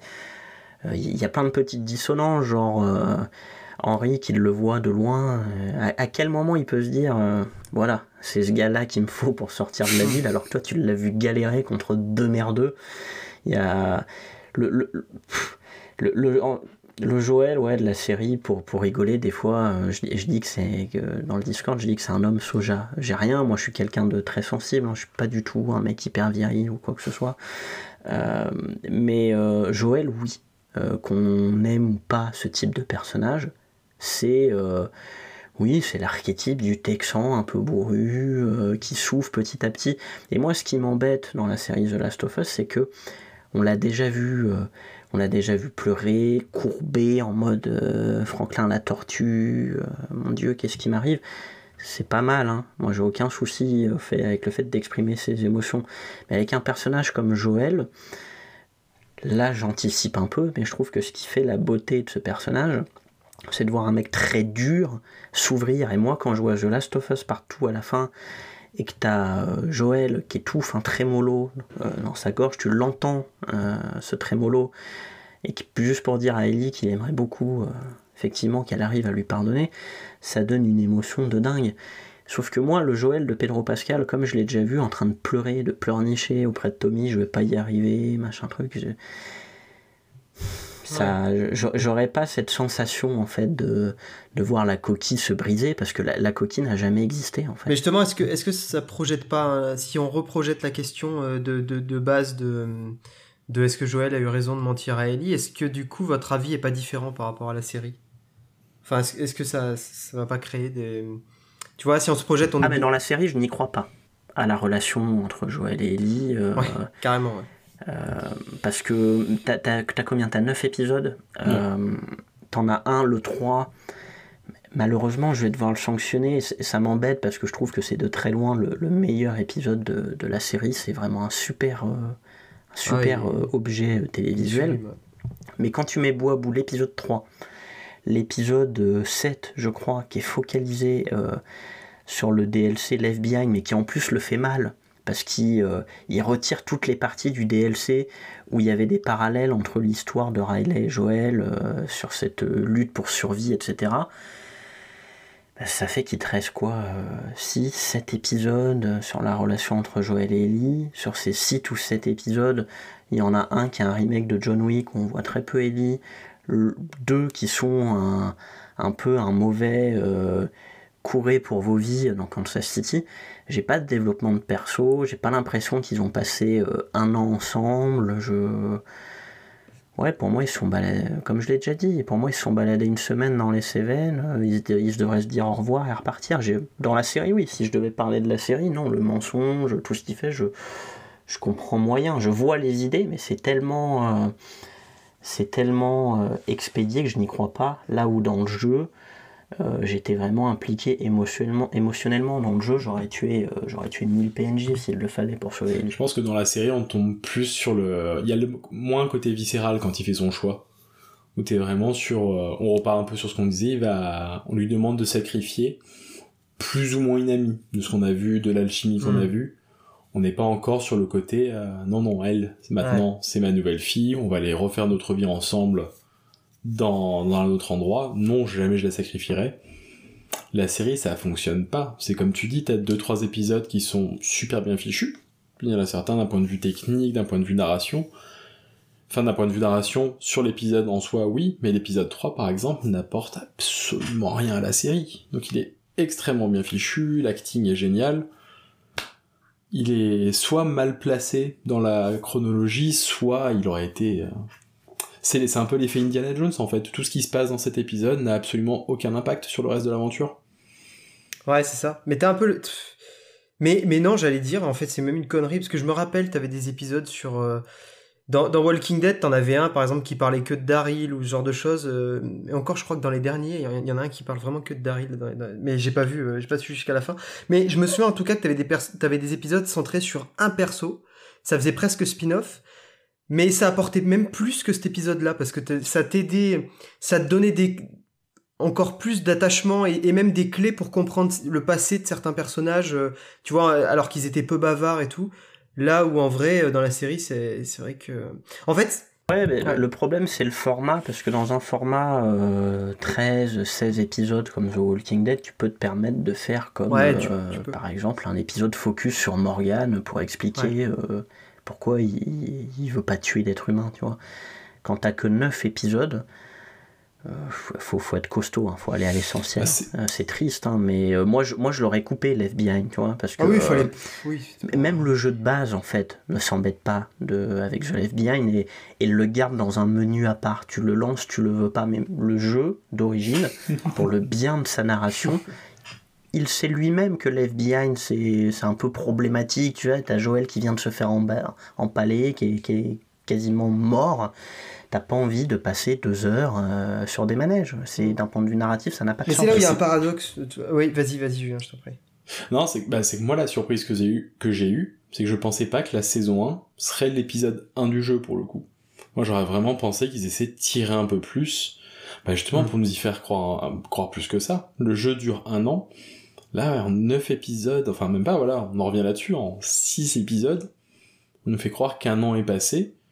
Mm, mm. J'aurais cru qu'on mettrait deux, potentiellement trois saisons avant d'arriver là, ce qui même bah, économiquement aurait été mieux pour eux. tu fais plus de saisons, etc. Là, c'est dur d'y croire et c'est c'est encore plus. J'ai pas vu passer autant le débat de effectivement est-ce qu'il avait fait du coup le bon choix ou pas à la fin. Hmm. Je pense simplement parce que les gens se posaient moins la question. On retombe sur le côté du médium du coup, mais vu que c'est pas toi qui fais le truc, Ouais. ouais, Non, bah, puis, il a euh, fait, ok, voilà. Puis au-delà même du médium, il y a quand même un truc. Moi, l'émotion que j'ai eue à la fin de la série, c'était l'émotion du joueur, c'est pas l'émotion du spectateur, tu vois. C'est l'émotion du joueur qui connaît la suite, en fait. Quand tu vois Ellie, tu sais qu'elle elle l'interroge. Enfin, il y a un peu ce regard de t'es sûr là? T'es pas en train de, tu vois, de me dire une connerie? Ce truc-là, en fait, ça met un peu les. Ça peut mettre un peu les frissons parce que moi, j'ai- fait Last of Us 2, j'ai fait Last of Us 1, j'ai vécu ce truc-là. Et de voir ça, si tu veux, il y a une complicité un peu de, de joueurs, un espèce de truc. Mais c'est là où tu te rends compte que la série, c'est hyper paradoxal, je trouve, parce que elle on pourrait en tout cas croire euh, qu'elle s'adresse à un public euh, de non-joueurs aussi, et qu'elle permet d'élargir le spectre Ouais. des connaisseurs de la, de la licence. Et paradoxalement, c'est comme si euh, Neil Druckmann, qui, qui, qui était quand même un peu à la tête du projet, hein, enfin pas tout seul, mais voilà, c'est comme si à des moments, il était tellement fier de, des- des petites spécificités, ah bah tiens, on va mettre Left Behind, comme ça on va saucer les joueurs. Ah ben, enfin tu vois, il y a des éléments, on dirait que c'est pour saucer les joueurs, alors qu'en définitive, c'est- enfin c'est pas du tout ce qu'il fallait faire, quoi. C'est un peu bizarre, c'est... Mais surtout qu'ils savent raconter une histoire. C'est lui qui était derrière les manettes. Il Bah est ouais. bon en narration et en scénario, donc ils avaient un budget. J'avais un sacré budget en plus. On connaît pas les contraintes qu'ils avaient. Ça se trouve effectivement c'était juste euh, Ouais. faites une saison et on voit. Et du coup ils ont. Ouais, moi je pense, je pense qu'il y avait énormément de réticence. Hein. Ça, il, il est possible qu'il y ait eu une énorme surprise au niveau de l'audience, parce que l'audience est, est pharaonique. hein. Vous pensez qu'il y a une réticence quand on met 100 millions de budget sur un projet? Mais je sais pas, il y avait peut-être un truc de... en une saison, tu vois, on peut pas se tromper ou tu vois, Tchernobyl avait avait aussi bonne bonne presse. je sais pas, il y a y y a un truc, il y a un ratio d'efficacité, tu vois. Quand tu racontes un, jeu entier en une saison, les gens, enfin moi je le vois dans mes proches qui ont pas joué au jeu, ma compagne par exemple et, et d'autres. Hein, franchement, ils ont tous, tous étaient assez impressionnés. Puis t'as des gens qui, enfin, dans mes proches, qui sont presque plutôt à dénigrer les joueurs, tu vois, et à dire, bah, je comprends pas pourquoi il y a des gens qui passent des plombes devant un jeu. Et ils ont maté cette série et ils ont apprécié. Tu vois, ils étaient accros chaque semaine à attendre la suite parce qu'il y a. Non, moi je pense qu'il y a une efficacité. Après, je vais pas être mauvaise langue, mais c'est vrai que quand on a appris que euh, la saison serait le premier épisode, je me suis dit, euh, avec ma première réaction, ça a été assez cool. C'est-à-dire que ça va, ça va pas perdre du temps, ça va pas faire des épisodes à rallonge sur le passé euh, du PNJ numéro 150. Donc, euh, au début, ouais, j'étais hyper emballé. Et puis, euh, passe les épisodes, et là, je me rends compte qu'on est à l'épisode 5. Que on a fini l'arc de Kansas City et forcément comme j'étais déjà dans la rédaction je suivais l'actualité là je vois qu'il me reste 4 épisodes et, je sais plus ou moins parce que j'avais discuté avec avec les gars de, de, Naughty Dog Mag, vu qu'on a, on a fait des critiques euh, sur YouTube avec eux. Je savais que sur les quatre épisodes restants, il, il en restait un qui était entièrement consacré euh, mm. bah, à la fin, à l'hôpital, et un qui était entièrement consacré à l'FBI. Et là, je me suis dit, ah ouais, du coup, il reste seulement deux épisodes pour faire du développement de personnages, ça me paraît un peu léger. C'est clair. Et des épisodes courts des fois en plus. Hein. Des fois des 45 minutes, euh, enfin je veux dire courts, au regard de, des standards actuels. format HBO, ouais. Ouais, c'est ça. Enfin. Donc la question, toi Julien, la, le, la, cette question du mensonge qui est notre thématique là du, du, du jour hein, sur, ce, sur cet épisode de Fréquence Inside, au prisme de la série, tu l'appréhendes comment? Du coup? C'est, euh, bah, je pense qu'on peut encore plus, on se pose moins la question. Je pense que c'est le truc. Ouais, c'est ça. C'est que euh, j'ai toujours le même avis parce que la situation est la même. Sur le côté, il n'aurait, bah, s'il ne l'avait pas sacrifié, il offrait une chance à l'humanité. Et derrière, s'il ne lui ment, s'il a, s'il fait quand même son massacre, mais qu'il ne lui ment pas en lui disant, il s'est passé ça. Potentiellement, il aurait pu avoir un vaccin, mais bah voilà. Enfin, je pouvais pas faire ça. On retombe un petit peu sur le côté de, à la elle retrouve pas une raison, elle a plus sa raison pour mourir, mais elle sait ce qui s'est passé. Et d'un côté, même si elle lui, a privé de tout, lui a privé de son choix, mais il lui redonne ça. Mais dans la série, on n'a pas, c'est pas assez fort pour le coup. On n'a pas ce, c'est un peu mieux expliqué ce qu'ils peuvent faire du, potentiellement du vaccin que dans le jeu. Là où dans le jeu c'est assez expédié, on apprendra plus dans le 2 que dans le 1, ce qui va se passer. Là, dans la série, oui, on, nous dit que ça va être pas un vaccin, mais justement quelque chose pour immuniser les gens. Mais il n'y a pas, ça manque d'impact. Quoi, pour le coup, on n'a pas. La séquence dure beaucoup moins longtemps. C'est, euh, on assiste au truc. On se dit que, ouais, peut-être qu'il a eu tort, mais Ouais, Moi, je suis toujours convaincu que le choix, il l'avait en soi, mais on n'a pas ce même côté viscéral pour le coup qu'on vit dans le jeu. Ouais, c'est. Bah, dans le jeu, en fait, je pense que ce qui a, a provoqué des, des, débats pendant une décennie sur le jeu, c'est que dans le jeu, le, monde de The Last of Us, il est, il est vraiment dur. As, euh, tu rencontres des tas de communautés dangereuses, tu rencontres des tas d'infectés, que ce soit des claqueurs, euh, des, des, des runners, des, des enfin t'en compte, je sais pas, il faudrait faire un listing peut-être un jour, euh, un petit décompte du nombre d'infectés que tu croises. Euh, à ça, tu rajoutes les sports, etc. Mais c'est un monde dangereux. Dans The Last of Us, sur les 9 épisodes, donc la série, hein, il y a combien d'épisodes avec des infectés? 2 Ouais. 3 peut-être 3, j'aurais dit, j'aurais dit 3, mais ouais, c'est pas... Ce qui fait que c'est tout bête, mais euh, dans ces 9 épisodes de The Last of Us, tu rencontres euh, moins d'infectés que dans le pilote, le tout premier épisode de The Walking Dead. Ce qui fait que tu as l'impression d'avoir un monde qui est. Bon, c'est un peu emmerdant quand t'as pas de chance et que tu tombes dessus, quoi, mais. Euh, enfin, visiblement, ils sortent même pas le jour, ils ont peur du soleil, il y en a pas des masques que ça. je, soulevais la question euh, un peu en rigolant euh, au début du podcast, mais pour la série, par contre, je le pense sincèrement. est-ce qu'on a besoin d'un vaccin? Il n'y a, pas de sport, il n'y a, pas d'infecté, il n'y a rien. C'est le désert. il y a, moins pas... de personnes que dans la Creuse. En plus, c'est mal fait euh, d'une certaine manière. Parce que je, pense à... Je pense à Je suis une légende, par exemple. Euh, putain, il y a, y a ce truc de... Il n'y a rien... Euh, enfin, il y a des moments où tu vois, t'as pas l'effet euh, pilote de Walking Dead où là vraiment t'as as ce côté de putain, je suis envahi, comment je fais pour m'en sortir, machin. Tu l'as pas tout le temps. Il y a des moments vraiment très désertiques, très calmes.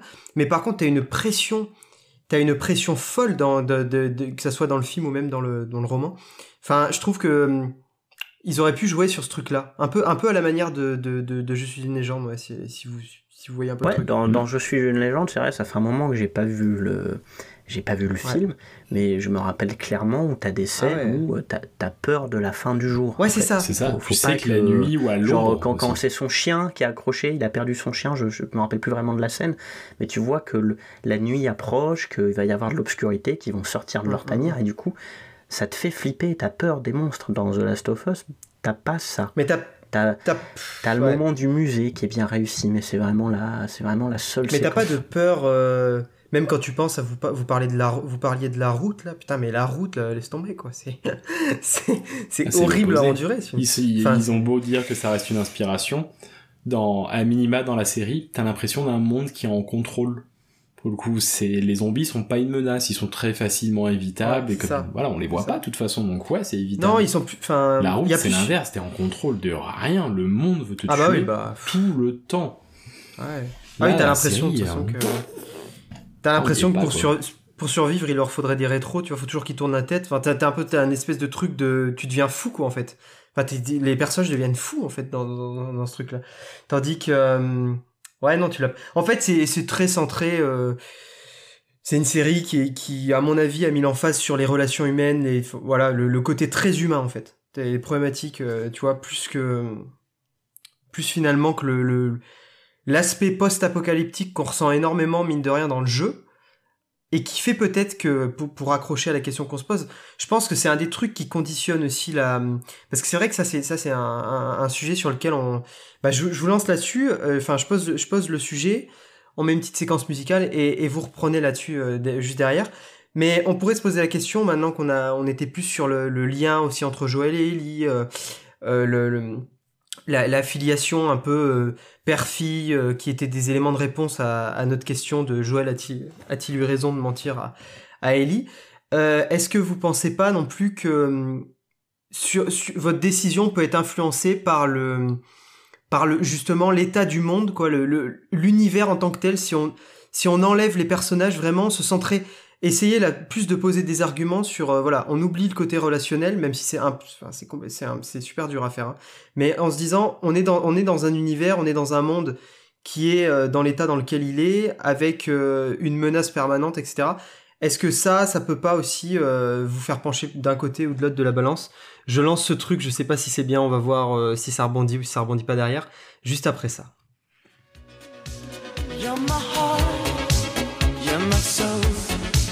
I keep it shining everywhere I go. You're my heart, you're my soul. Voilà, c'est on, on, imagine bien cette ambiance dans, dans la Us. Je suis aux antipodes en fait. Euh, du coup, qu'est-ce c'est pas très éloigné de Take On Me hein, dans, dans l'absolu. C'est vrai, c'est pas si c'est pas si éloigné, ouais. Euh, du coup, du coup, qu'est-ce que vous est-ce que vous arrivez à, à poser un point de vue là-dessus euh, en, omettant le côté Ellie Joël, en se demandant juste, enfin c'est super dur parce que c'est intimement lié à la question, mais est-ce que le monde n'a pas eu un impact sur votre euh, façon de penser? Bah, Moi, si on enlève le côté Ellie Joël et l'affect, je suis encore plus d'accord du coup avec ce que j'en pense pour le coup de on est sur la société bah, le propre des sociétés post-apocalyptiques et du genre mhm. c'est euh, bah, il y a deux il y a deux côtés il y a le côté la route où c'est fichu, tant pis. Il y a le, le, livre ne parle pas de ça, ne parle pas d'une solution. C'est il parle juste de survivre, pas de retrouver un moyen de vivre, de faire société ou quoi que ce soit. La route, c'est débrouille-toi. il n'y aura rien de plus. Tu vas avoir d'autres euh, styles post-apocalyptiques, bah comme Silo par exemple, le livre, où là le but est de refaire société, de reproposer quelque chose après une catastrophe pour tout englober moi, de ce que je vois avec euh, The Last of Us, j'ai l'impression qu'on est dans le deuxième cas où t'as des sociétés qui se refont quand même. On va pas parler des cannibales ou des esclavagistes ou etc. Par exemple, Jacksonville, c'est le meilleur exemple de ça. C'est des, euh, des gens qui ont réussi à se regrouper pour refaire société quelque part, pour refaire leur groupe, pour revivre une vie pas normale, mais une vie euh, moins risquée, on va dire, où les, euh, bah, où les infectés peuvent pas les attaquer, où ils sont protégés. Et on va le voir dans le 2, ça peut respirer, on refait de la musique, etc., etc. Donc si ça, effectivement, c'est ce à quoi ils aspirent, c'est ce à quoi le monde aspire, ouais, du coup, ça vaut le sacrifice pour potentiellement multiplier les zones comme ça et revenir à quelque chose de, de mieux que cet apocalypse euh, et d'accepter du coup qu'effectivement que cette euh, que cet apocalypse là ça soit vraiment la fin quoi. Ouais mais ça sous-entend que tu crois que tu crois au fait que les lucioles vont pas abuser de leur pouvoir entre guillemets si si si tu vois si c'est très utopique mais c'est euh, bah, on peut se poser 50 questions sur le côté de euh, sacrifié il développe un vaccin Déjà, par contre, mm. cette théorie, ils arrivent à faire leur truc, ou à minima, pas un vaccin, mais une manière d'immuniser tout le monde. On peut imaginer très facilement les autres, d'autres factions, d'autres gens d'entendre parler, et venir simplement vouloir prendre le produit sans vouloir le partager. On peut imaginer les lucioles vouloir le vendre, vouloir l'échanger, vouloir l'utiliser comme objet de pouvoir. 50 cas possibles. De la même manière que euh, si Joël accepte euh, que les Lucioles sacrifient Ellie, il faut accepter aussi que chez les Lucioles, il y en ait qui aient l'espoir de faire ça pour le plus grand bien. Et j'aime à croire que le chirurgien avait euh, ça en tête. C'est pas lui qui aura le dernier mot sur tout, il est entouré de soldats. Mais s'il le fait, c'est pour le plus grand bien. Lui, il n'a personne à sauver. Techniquement, il a, tu ne sauves pas des gens avec ça. Des gens qui se font mordre, on le sait, c'est fichu. Ils font ça pour l'avenir, pour redonner l'espoir, pour vraiment essayer de refaire quelque chose. Donc dans ma tête, c'est que s'ils sont prêts à sacrifier quelqu'un de manière pleine et entière, à la charcuter pour en extraire tout ce qui est possible d'extraire pour faire leur recherche, c'est qu'ils font ça pour le plus grand bien derrière. Ok. Et, toi, du coup, euh, Brian, qu'est-ce que tu penses de tout ça?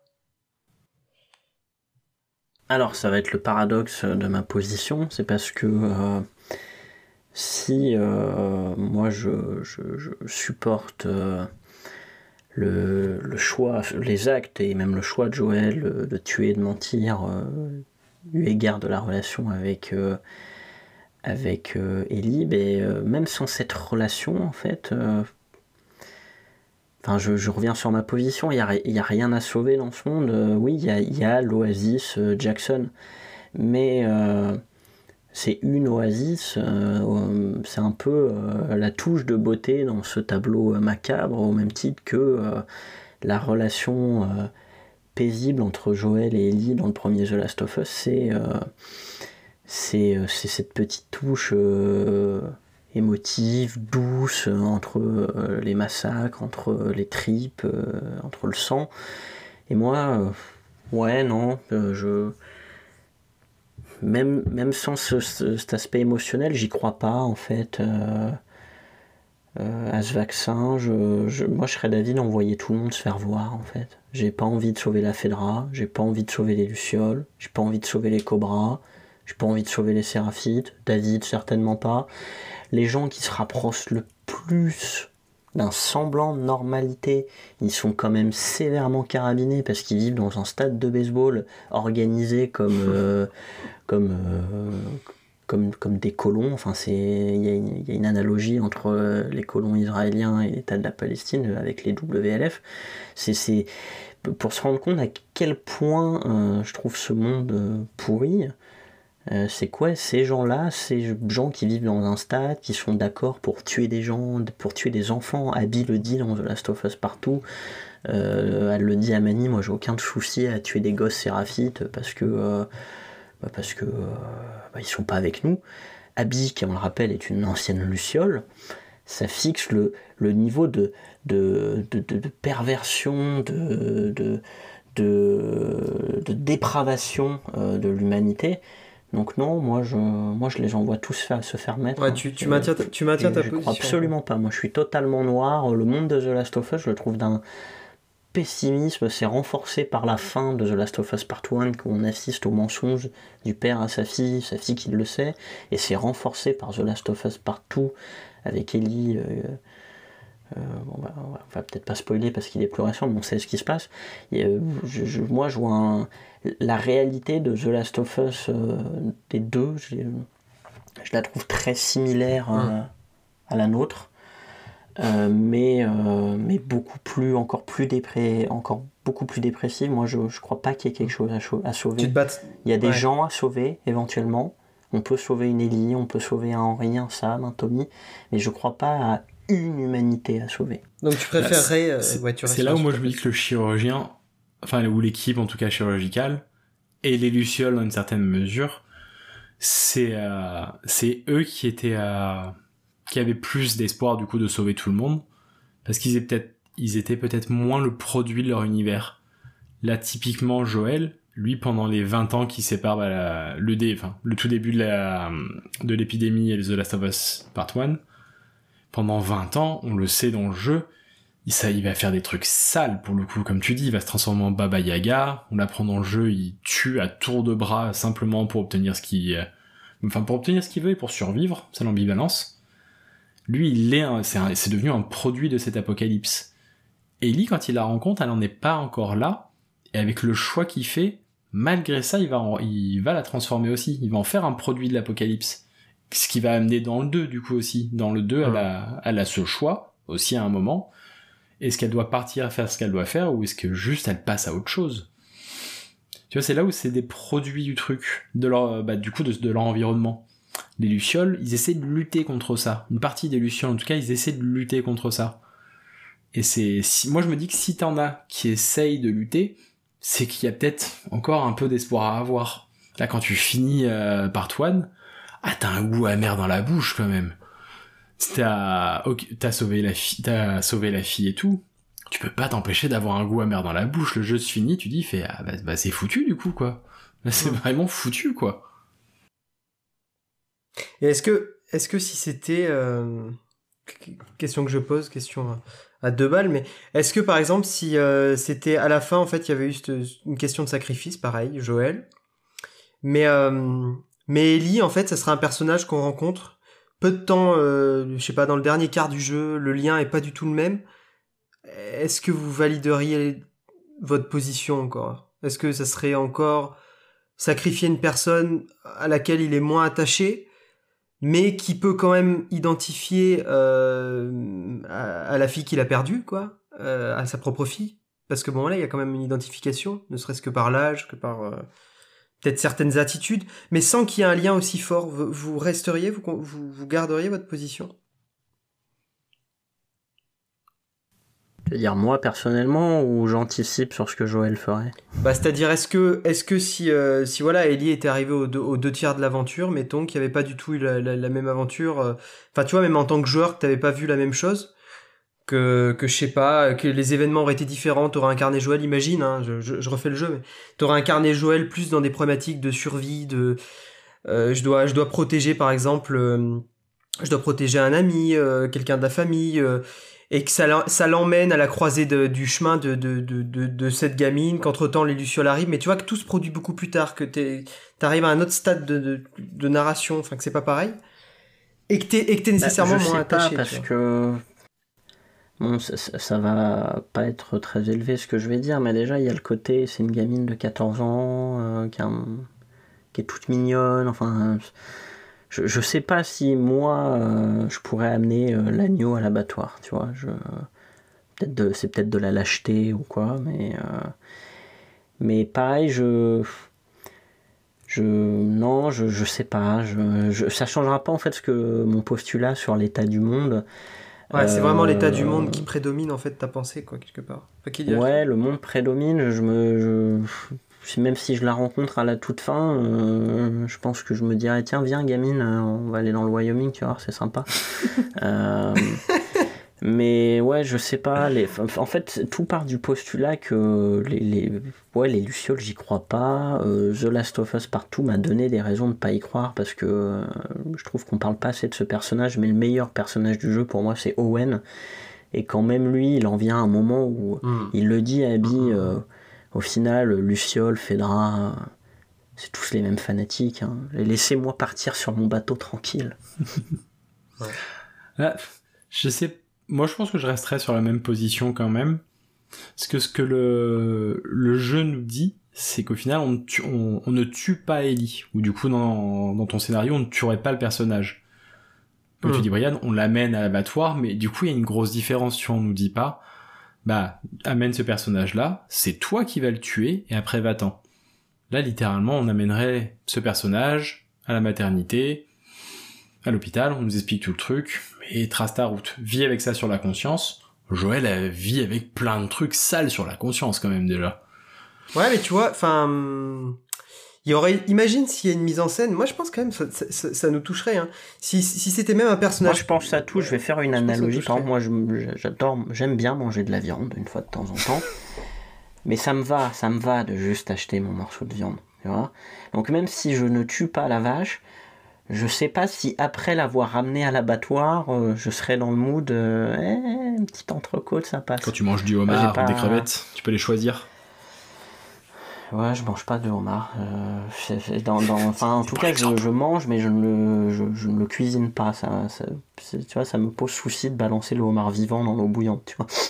mais c'est c'est très hypocrite et très lâche, hein, parce que je mange de la viande, mais je pourrais pas manger de la viande 5 minutes après avoir amené la vache à l'abattoir, tu vois. Non, c'est pour, mais c'est pour ça que le jeu est intéressant aussi, et c'est pour ça que ça pose la question. Parce que je pense que si le jeu m'avait fait amener Ellie, m'avait fait tuer Ellie pour... euh, enfin, que le, le choix du jeu c'était maintenant tuer Ellie pour faire le truc, ouais, c'est pas pareil du coup. Là, il y a quand même le côté... Tu la déposes, c'est pas toi qui... C'est pas lui qui va appuyer sur la gâchette, que ce soit Ellie ou l'autre.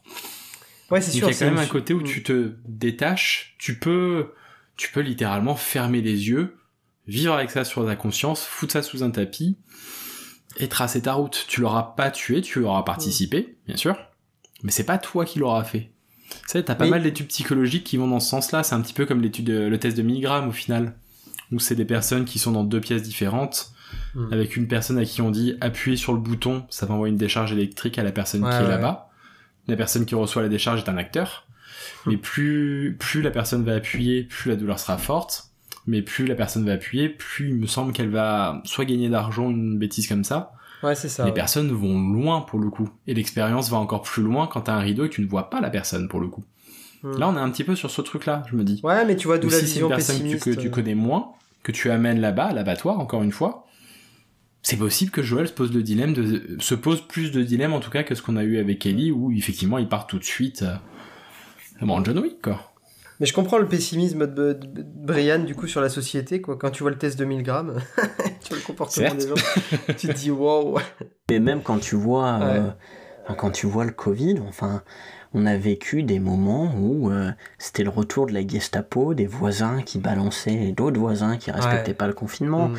Quand, euh, alors j'ai pas envie de juger les gens, euh, et pas de mépris de classe, hein, mais quand tu vois des fois les, les, les émeutes qu'il peut y avoir parce qu'il y a, il y a une promotion sur du Nutella, je me dis, euh, mon Dieu, mais dans un monde qui, qui est vraiment horrible, hein, où, euh, où, euh, où, où ton angoisse pri- primaire, prioritaire, c'est pas de savoir si tu vas pouvoir payer tes factures, mais c'est de savoir si tu vas finir la journée en vie. Mais moi, je fais confiance à personne. hein. Je me fais, je, déjà, je me fais pas confiance à moi-même.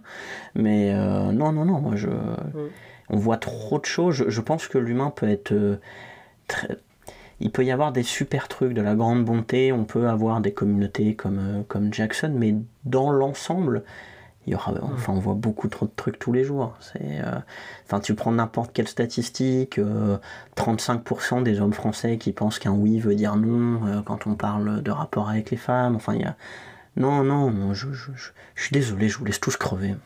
Ouais, il y a le truc contre ma, mon point de vue, c'est que tu peux aussi te dire que euh, ils sacrifient Ellie, ils en font un immunisant, un vaccin. Ils peuvent, ils pourraient aussi se servir de ça pour le faire évoluer et potentiellement injecter le virus à d'autres personnes. Si tu as, si tu as l'immunisant, c'est pas déconnant de se dire que si t'es arrivé là, tu peux faire l'inverse.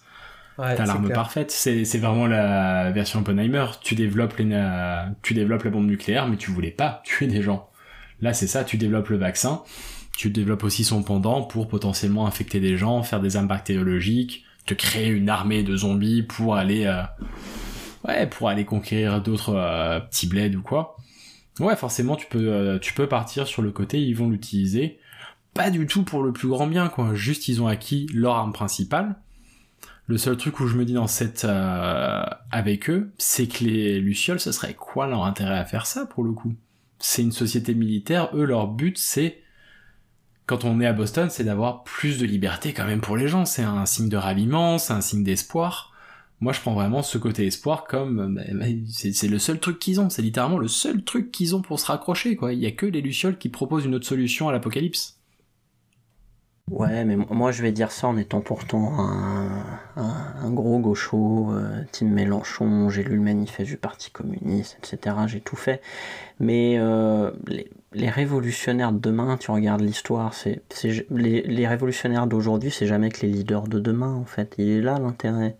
C'est, euh, ça va pas plus loin que ça. C'est pour ça qu'il y a le concept de révolution permanente. Au final, quand tu creuses un peu dans le, dans le marxisme, c'est mais c'est parce que c'est parce que c'est c'est pas forcément de la bêtise, mais c'est vraiment de l'idéalisme pur que de croire que la libération, que l'utopie va arriver. Non, non, ton sauveur demain, ce sera ton tyran. Je veux dire, euh, euh, il y a eu la Révolution française, on a enchaîné un siècle de, de succession de régimes, on a connu trois républiques, deux empires, un retour de la monarchie, euh, des coupages de tête. Tu prends la Révolution russe, bon c'est tout ce qu'on a fait à la famille du tsar Nicolas II. Hein. on a cramé les gosses, etc. Et puis au final, Lénine et Staline, ils ont, je pense, fait des choses euh, au moins aussi pires que le tsar. Il est là l'intérêt. C'est pas forcément conscient. Tu te dis pas, je vais renverser euh, ce régime dictatorial pour être pire qu'eux. Mais une chose en entraînant une autre, tu te dis, euh, ouais, mais les gens ils pensent pas comme moi et moi je suis persuadé d'avoir raison, donc vous allez fermer vos bouches et vous allez m'écouter, les copains. Ouais, comme si le pouvoir, la, prise de pouvoir est. Euh, comment dire, irrésistible, si on peut dire, si on peut dire ça quoi. Est-ce que est-ce que vous, voyez d'autres arguments, d'autres choses qu'on n'a pas abordées, ou est-ce qu'on peut doucement refermer sur un, évidemment un blind test Last of Us, évidemment quand même. Bah, d'arguments, j'en ai pas. Euh, je reviendrai juste sur ce que j'avais dit vite fait que pendant des années, j'avais pas voulu une suite parce que je trouve que la fin, la fin du premier The Last of Us, elle est parfaite en fait c'est une des plus belles fins du jeu vidéo. Ça fait, je sais que ça fait un peu grincer des dents quand on dit que The Last of Us a amené euh, la maturité de narration, parce que tu as toujours des gens qui vont arriver en mode oui, mais quand même, il y avait Hideo Kojima avant, euh, il y avait ci, il y avait ça. Moi j'adore Hideo Kojima, hein, mais euh, quand il écrit, il a quand même la subtilité, un mec sous LSD. Et quand tu voyais The Last of Us, vraiment, je, parle que de la cutscene. Hein. On va pas rentrer dans des débats de, de, fusion entre le game design et la narration. Vraiment que, que, cet échange final entre Joël et Ellie, euh, ce hockey avec ses yeux brisés d'Ellie, et, et, qui se finit vraiment sur une coupure brutale. C'était quelque chose que j'avais pas que de mémoire j'avais pas vraiment vu dans un jeu vidéo où souvent on étire la narration, on en fait des couches, on te rajoute des lignes de dialogue, et t'as bien compris ce qui se passe, un hein, pouvoir de l'amour, tout ça, déception. Et là t'avais quelque chose de très, de très sobre en fait. Hmm. Non, c'est clair. Non, je suis assez d'accord, bah, même, bah, même pour clôturer au final, c'est que la...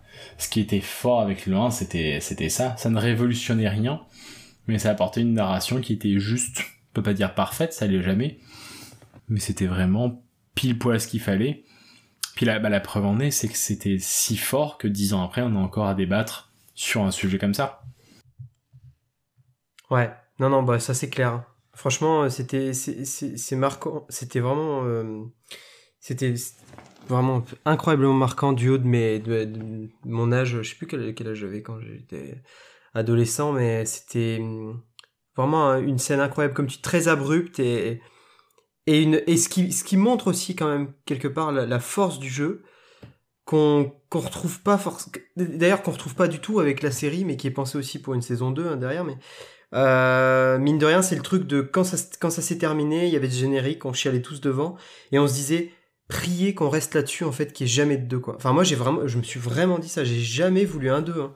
Et au début. Euh, bah, Ouais, pareil, moi j'étais en mode. Euh, moi je trouve que dans le jeu vidéo on fait trop de suites. Ce serait bien d'avoir plus de one-shot ah des fois, comme au cinéma. Genre, tu, vois, ça nous viendrait pas l'idée de faire la route 2. Non, non, non. Qu'est-ce qu'il est au bout de la route Mais. Euh, et, et, et, au final, ils l'ont très bien fait, hein, parce que. Non, non, ils l'ont bien fait. Hein, je parle vraiment que de la, relation entre Joël et Ellie, parce que j'aurais peut-être pour un autre podcast, j'aurais plein d'autres choses à dire sur euh, autre personnage. le manque de raffinement des fois de la narration du, de partout.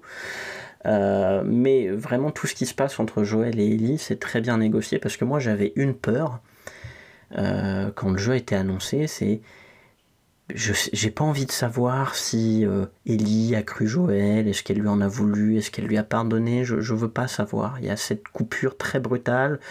On peut, il y a eu mille théories, mille théories que je me suis faites dans ma tête en mode euh, euh, métaphore de la parentalité, où à la fin Ellie se rend compte que euh, ce père qu'elle idéalise, elle ne l'aime pas moins.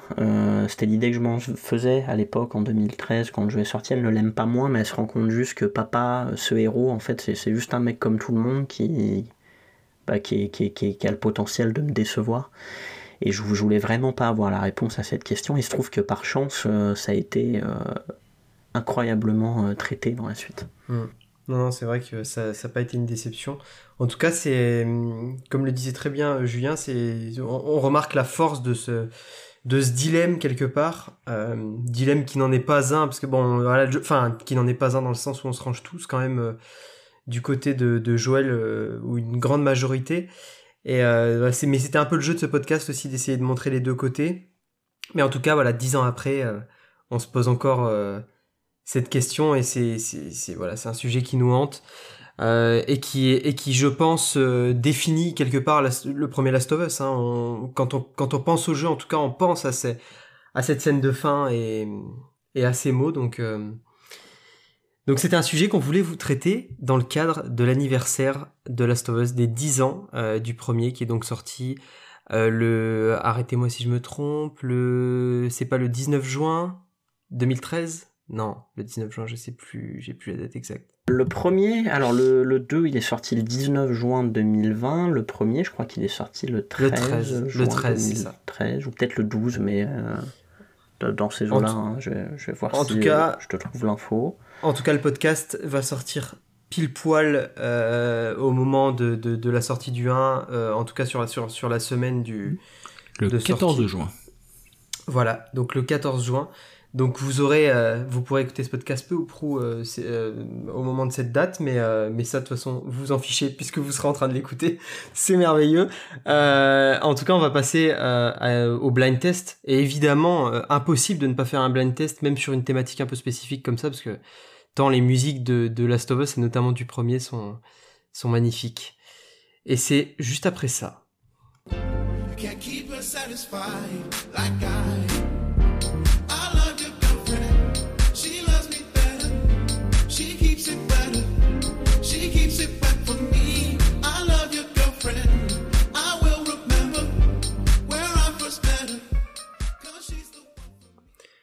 Donc, euh, les gars, pour vous récapituler le truc, on va être euh, à chaque euh, à chaque podcast il y a un blind test. Et le blind test est changeant parfois c'est reconnaître les musiques entre plusieurs jeux par exemple entre God of War 1 et God of War 3 ce genre de choses. Là on va rester sur le premier musique du jeu. On va pas mettre celle de la série parce que de toute façon celles du jeu sont bien meilleures à mon sens. Et puis ça permet de se les réécouter.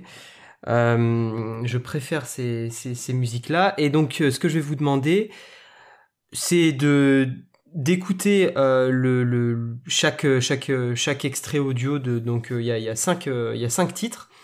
Et le but ça va être de trouver le titre en fait justement de la musique. Alors je sais pas si faut réviser faut faut voir peut-être oh, le titre non le non non les titres sont pas si complexes que ça hein. vous pouvez je pense que vous pouvez à la limite en petite préparation, vous pouvez lancer un Spotify ou une, votre plateforme d'écoute et avoir l'album sous les yeux pour peut-être vous, je sais pas, vous, vous, remettre un peu à l'esprit euh, en voyant le titre. Tu parfois la, mémoire reconnecte, on se dit ah c'était le. Et peut-être que voilà, si vous avez les titres, j'autorise le, le fait d'avoir l'album entier sous les yeux et de bien sûr de pas l'écouter, d'écouter ce que moi je vous, je vous, je vous mets dans les oreilles et puis de me dire bah ça c'est tel ou tel euh, titre. Et on va commencer. Euh, donc vous dites rien pendant que le sample passe, c'est une quinzaine de secondes à peu près à chaque fois. Et puis juste derrière, et eh ben vous pouvez parler tous les deux. De toute façon, je reconnaîtrai et puis et puis voilà. Un coup au pire ce qu'on fera parce que sinon pour être équitable, un coup ce sera Julien qui commencera, un coup ce sera ce sera toi Brian. Et on commence par le premier titre. C'est parti.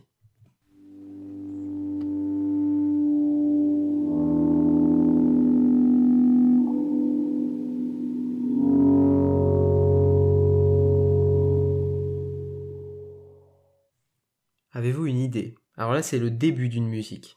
Parfois, ce sera la fin. Hmm, Forgotten Memories? Non, du coup, Julien? Hmm, on va essayer All Gone non. Ah, j'ai peut-être une. Ah, peut-être euh, Vanishing Grace Non. Ah. Bon, je, je vous le dis, c'est pas grave. Il y, a des, il, y a des, il y a des points qui, qui sauteront, mais je suis sûr que vous allez en avoir. Hein. Faites-moi confiance. C'est euh, la musique Homme. Hmm. Vous avez peut-être. Ah, mais oui, ouais, du coup. Ouais, ouais, ouais, ouais. Et je mets la suivante, c'est parti.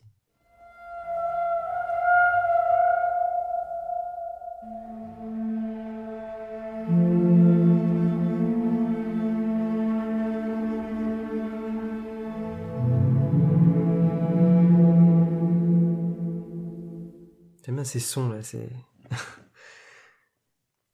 Est-ce que vous l'avez du coup Alors pourtant j'ai refait le part 1, euh, bah, je l'ai fait récemment euh, pour, quand il est sorti pour son test. Mais euh, cette soundtrack ne me dit rien du tout. ah, J'y fais pas attention, moi non plus. Vas-y, j'essaye. On va essayer The Hunters. non, mais j'ai envie de dire, il y a la presse de l'idée. Vas-y, Brian. Hmm, breathless? Non. Smugglers Non. Tentons un dernier. Infected. non, non, non, non, mais c'est pas grave. C'était The Outbreak. Ok. Là, je, normalement, j'en mets un. Forcément, l'un de vous, Marc, ça sera pas difficile parce que je pense qu'il y aura peut-être qu'un point de distribué, donc on pourra tout de suite établir qui, qui a gagné ou pas. je suis sûr qu'il y en a. Vous allez marquer à force. C'est parti. La prochaine.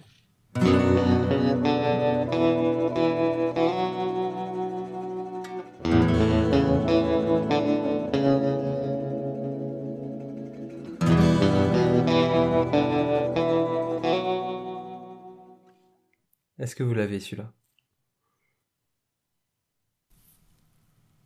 Est-ce que c'est pas The Choice? Non.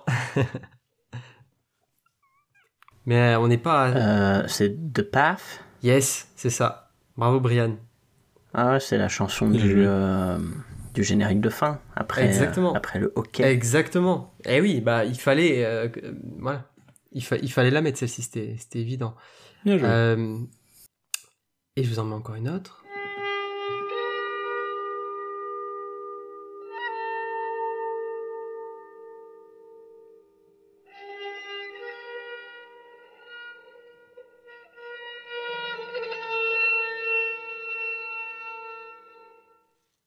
Est-ce que vous l'avez celle-là? Alors je pense que c'est euh, All Gone, mais euh, laquelle version, je ne saurais pas te dire. bah c'est bien All Gone, c'est la version. Euh, c'est la version. la précision. Est-ce que c'est la version de No Escape? Alors attends, je reprends mon truc à côté, mais pour moi, attends, je vais te dire, je regarde en direct. Et et et et et et, et... c'est pas. Alors, il y a la version. Non, c'est vraiment la version. En fait, il y a trois versions. Il y a la version, euh, tu vois, sans rien. Il y a la version Aftermath et, No Escape. Euh, et The Outside. Moi, c'est All Gone tout court. On est sur le huitième titre de l'album. Ça, de toute façon, c'est euh, pour moi, en tout cas, hein, c'est la soundtrack emblématique du jeu, cette espèce de, lame de rasoir sur ouais, exactement. la corde du violon. Exactement, mais je, voulais pas mettre. J'ai tenté avec des hommes et tout. Je me suis dit bon, c'est pas celle que qu'on connaît bien, mais tu vois, mais c'est difficile d'aller les retrouver celle-ci, c'est clair. Et euh, et je vous mets le dernier sample. C'est parti.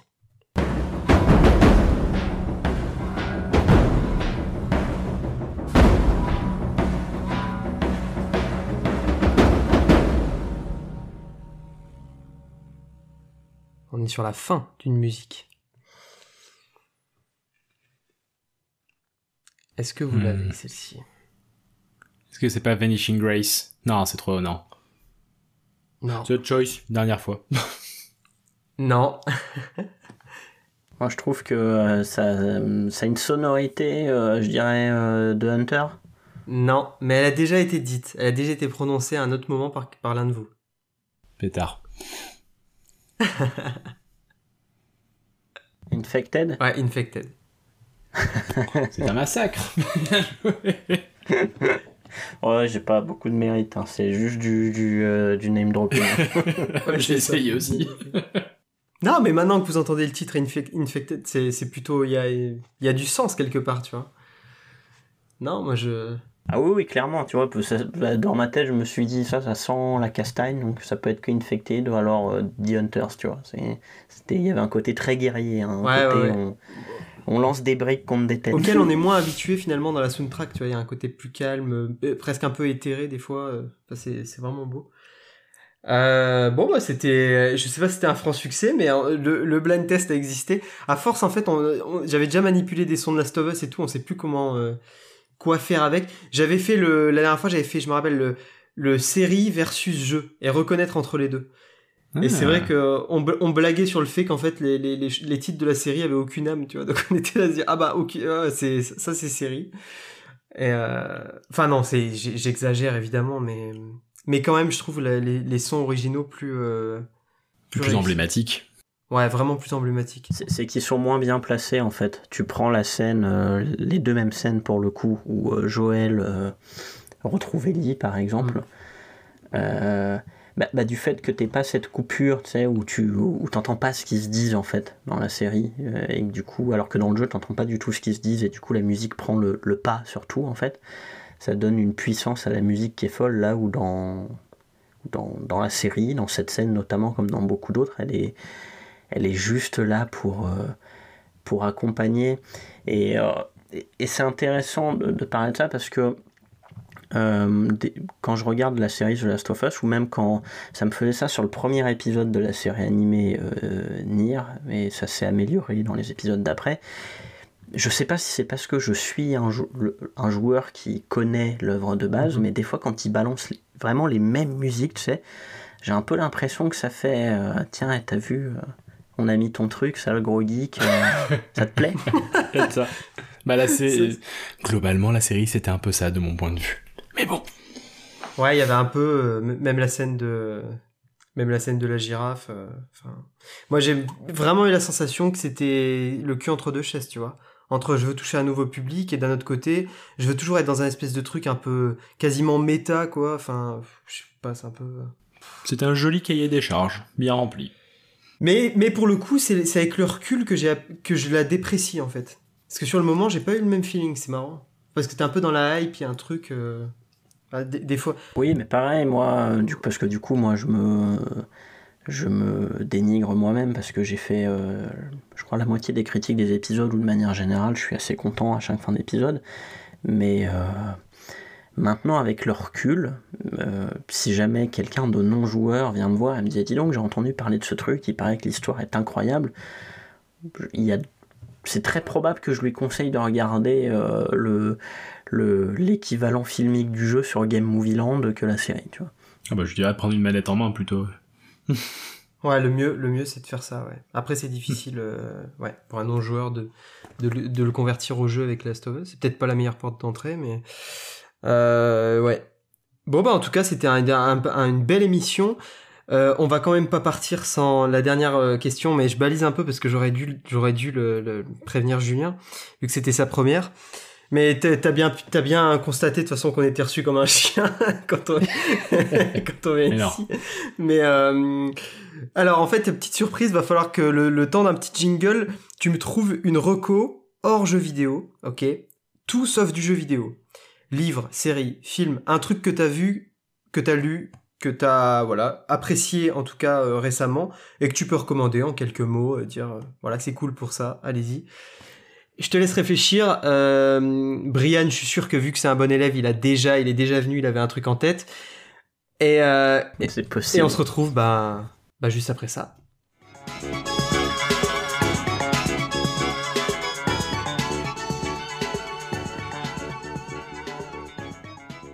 Comme on dit dans le monde de la radio, c'est vraiment une virgule. Euh, mais on arrive à, à 1h50 d'émission, c'est déjà beau.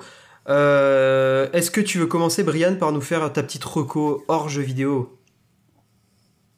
Bah, je suis embêté parce que j'hésite entre deux, deux choses. bah dans ce cas, faut donner les euh, deux. Hein, tu vois, on est, on est généreux ici, hein, donc euh, on dépasse les deux heures allègrement souvent, donc on donne les deux hein, dans ce cas. oui, bah, je vais donner les deux parce que j'ai j'ai emmerdé du monde avec ça. Bah, regardez l'attaque des Titans pour ceux qui qui ne connaissent pas. Si, il y a des gens qui ne connaissent pas, parce que je me dis que si moi je connais alors que je fuis euh, euh, les animés euh, normalement comme la peste, c'est que beaucoup de monde doit connaître. Enfin bref, c'est une super histoire qui parle de, de guerre, de destinée, de cycle de la haine et de la vengeance. J'aime bien taquiner notre ami Stephen en disant que en termes de, de récit sur la vengeance et le fait de nous montrer l'autre côté du miroir, l'attaque des titans, c'est The Last of Us partout, mais euh, avec de l'élégance. Donc regardez, c'est super. Euh, faites, n'ayez pas peur parce que c'est un animé, où souvent les animés c'est très très chiant, ça dure 1000 épisodes, il y a du pouvoir de l'amitié, tout ça. Non, là c'est très cadré, l'histoire était... Euh, intégralement dans la tête de l'auteur dès le début. Donc en plus c'est très intéressant parce que je me la refais maintenant. C'est très intéressant à revoir parce que tu peux t'amuser à, revoir plein de pistes que tu n'avais pas forcément vues ou auxquelles tu n'avais pas forcément prêté attention, ou alors des dialogues où la première fois tu te dis ça n'a strictement aucun sens que dit ce personnage, je ne comprends pas ce qu'il dit. Et, euh, quand tu connais tout, tu te dis putain mais en fait c'était sous, sous, mes yeux depuis le début.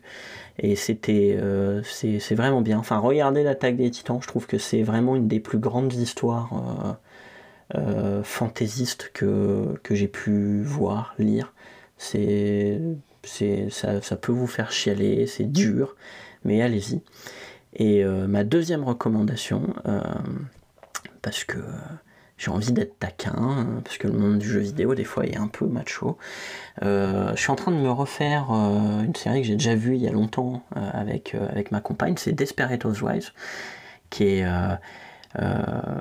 j'ai envie de la recommander parce que moi, la première fois que je l'ai regardée, j'avais plein de, de préjugés un peu. Genre, ça, c'est une série de, de nanas, c'est sur des sur des, euh, des, comment, des ménagères euh, mm.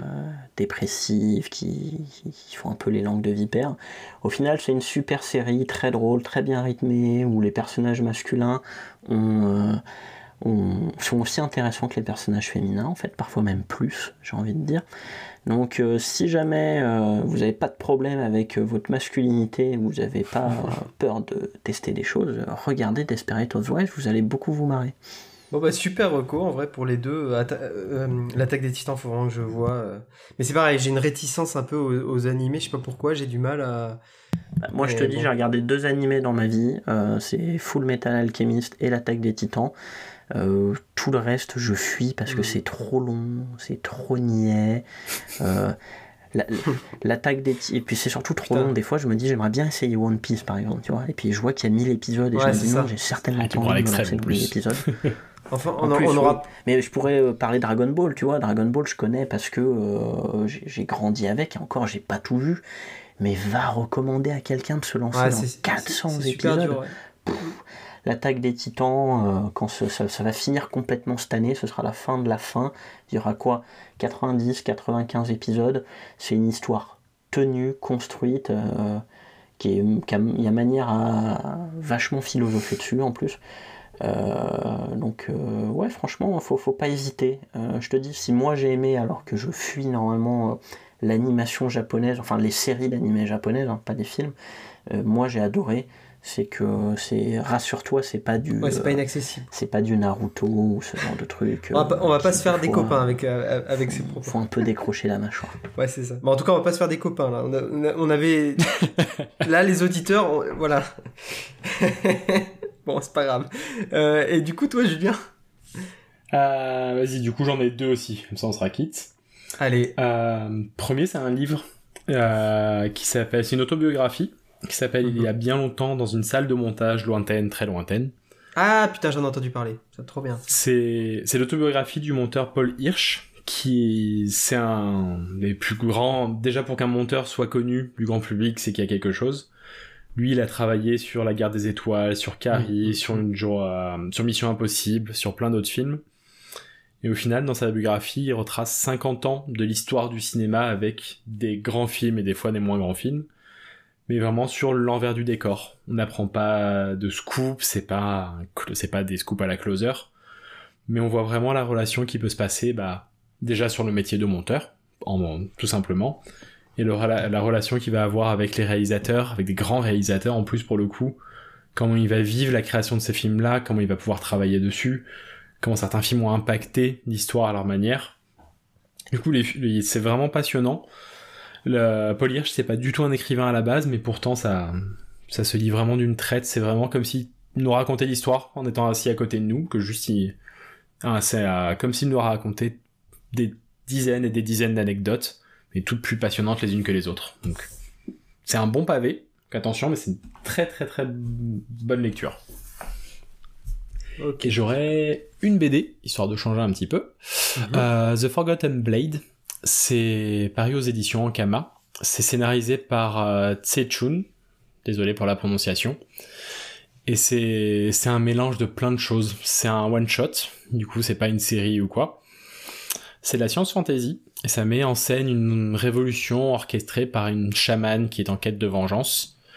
On est au milieu d'un royaume bah, vraiment fantaisiste avec des aspects scientifiques qui sont vraiment mis en avant. Il y a un rendu aquarelle qui est génial. Il y a vraiment une patte graphique qui, qui est terrible sur ce sur cette BD. Et on est euh, c'est on est vraiment un mélange entre bah, Kentaro Miura des fois avec la folie de Berserk. On a l'ampleur de Philippe Druillet. T'as des univers artistiques qui font penser à Elden Ring, à Dark Souls et à Tron en même temps. C'est euh, ça convoque plein de références, mais ça a vraiment sa patte unique. C'est euh, c'est génial à lire pour le coup. C'est pas très long, c'est un one shot, donc vraiment ça mhm. se lit bien. The Forgotten Blade. The, Forgotten Blade. Ah bah, je vais me pencher euh, sur le sujet. Et le premier bouquin aussi d'ailleurs. Euh, mais euh, voilà, franchement, on vous sert un, des doubles menus et de, et de qualité. Hein, donc profitez-en. moi aussi, bah, je vais partir sur. on va garder la, même vibe. double reco. Alors, une simple. Vous connaissez déjà, c'est les recos. C'est comme dire, faut regarder Matrix, quoi. Mais, Là, je vais partir sur un sur, du sur du vinyle, CD, album, vous l'écoutez où vous voulez. Il faut réécouter car c'est les 10 ans de cet album, l'album des Daft Punk Random Access Memories que, que j'ai eu euh, pour mon anniversaire en cadeau vinyle. Euh, le, le, vinyle est, excellent, c'est vraiment un très bon pressage et puis euh, c'est super en fait d'écouter ça, putain, et, réécouter ce, dernier album des Daft Punk Wow, c'est un, un, monument absolu quoi. Euh, musicalement, même en termes d'idées, dans la construction de l'album, ce son avec euh, avec Giorgio euh, Mordoror et tout. Enfin, c'est c'est une claque absolue. Euh, vous connaissez sans doute cet album. Si si vous ne l'avez pas écouté, que vous connaissez que Get Lucky ou les sons qui passaient en radio, il faut vraiment aller l'écouter du début à la fin.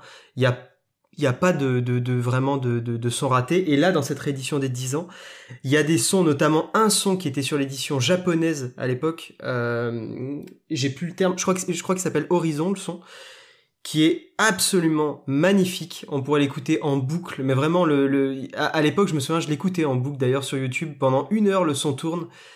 Et, on n'a jamais envie de l'arrêter en fait. Il y a, juste à le mettre, euh, à créer une petite boucle pour, euh, pour pouvoir l'écouter. C'est absolument magnifique, c'est du miel pour les oreilles.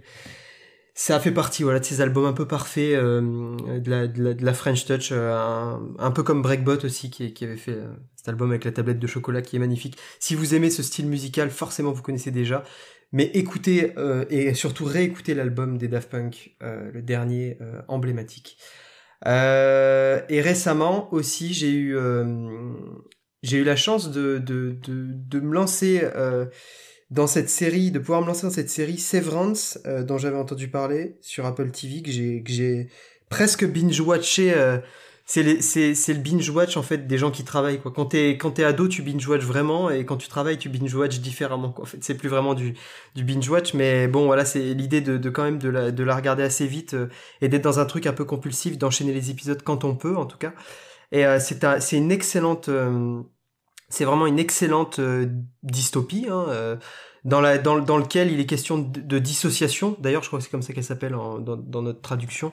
Euh, en gros, l'idée, c'est de, c'est une personne, c'est des individus qui font le choix dans une société de, de dissocier leur, leur, leur personne en fait de, de, de la vie perso et, et leur et leur moi du, du travail quelque part. Donc quand dès qu'ils rentrent euh, dans, dans, dans l'endroit dans lequel ils travaillent, donc qui est euh, une euh, un, un, un Apple, je sais pas comment on pourrait définir ça, putain, une compagnie hyper obscure dans laquelle on, tout le monde travaille sur sur des, des pôles très spécifiques où les gens sont très cloisonnés dans un pôle de travail. Et où surtout ils oublient qui ils sont dans la vie hors du boulot en fait. Et c'est ça le principe euh, le casting est, super, euh, la série euh, fonctionne, fonctionne vraiment à merveille, il y a, des scènes qui sont assez mémorables. La fin de, la, saison finit sur un truc, mais une espèce d'une fin explosive de l'extrême, et on, peut qu'attendre la suite. Donc franchement, c'est vraiment une excellente surprise dans le paysage des, séries télé et c'est sans doute une des meilleures que vous pouvez voir dans les, dans les récentes sorties euh, voilà, de, ces dernières, ces derniers mois slash années. Donc euh, foncez, regardez Severance. Euh, ce que j'allais dire, j'aurais même rajouté, c'est une des meilleures séries des 5-6 dernières années. Très, très, très largement. Je pourrais en parler des heures de cette série. C'est vraiment, c'est vraiment une série incroyable. c'est, enfin, faut y aller, quoi. Mais sur Apple TV, d'ailleurs, il y a des bonnes choses.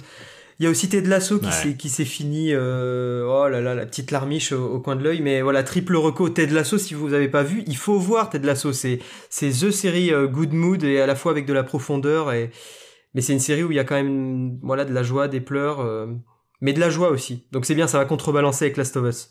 Vous faites Last of Us et vous regardez Ted Lasso. En tout cas c'était un plaisir de faire ce podcast avec vous les gars et j'espère que nos auditeurs et auditrices euh, seront captivés par la question et, nous feront part aussi de leur, euh, bah, de leur retour sur le podcast et de leur avis sur cette question justement via les réseaux, via notre Discord. N'hésitez pas à passer dans le Discord en public. On, il pourrait y avoir des, des discussions lancées autour de cette question euh, qui, a, qui, qui, a servi de fil à, à, tout cet épisode de Fréquence Inside. Euh, voilà, j'étais ravi d'être avec vous. J'espère que vous avez passé un bon moment, les gars. Et, euh, et on va dire au revoir à, à nos chers auditeurs.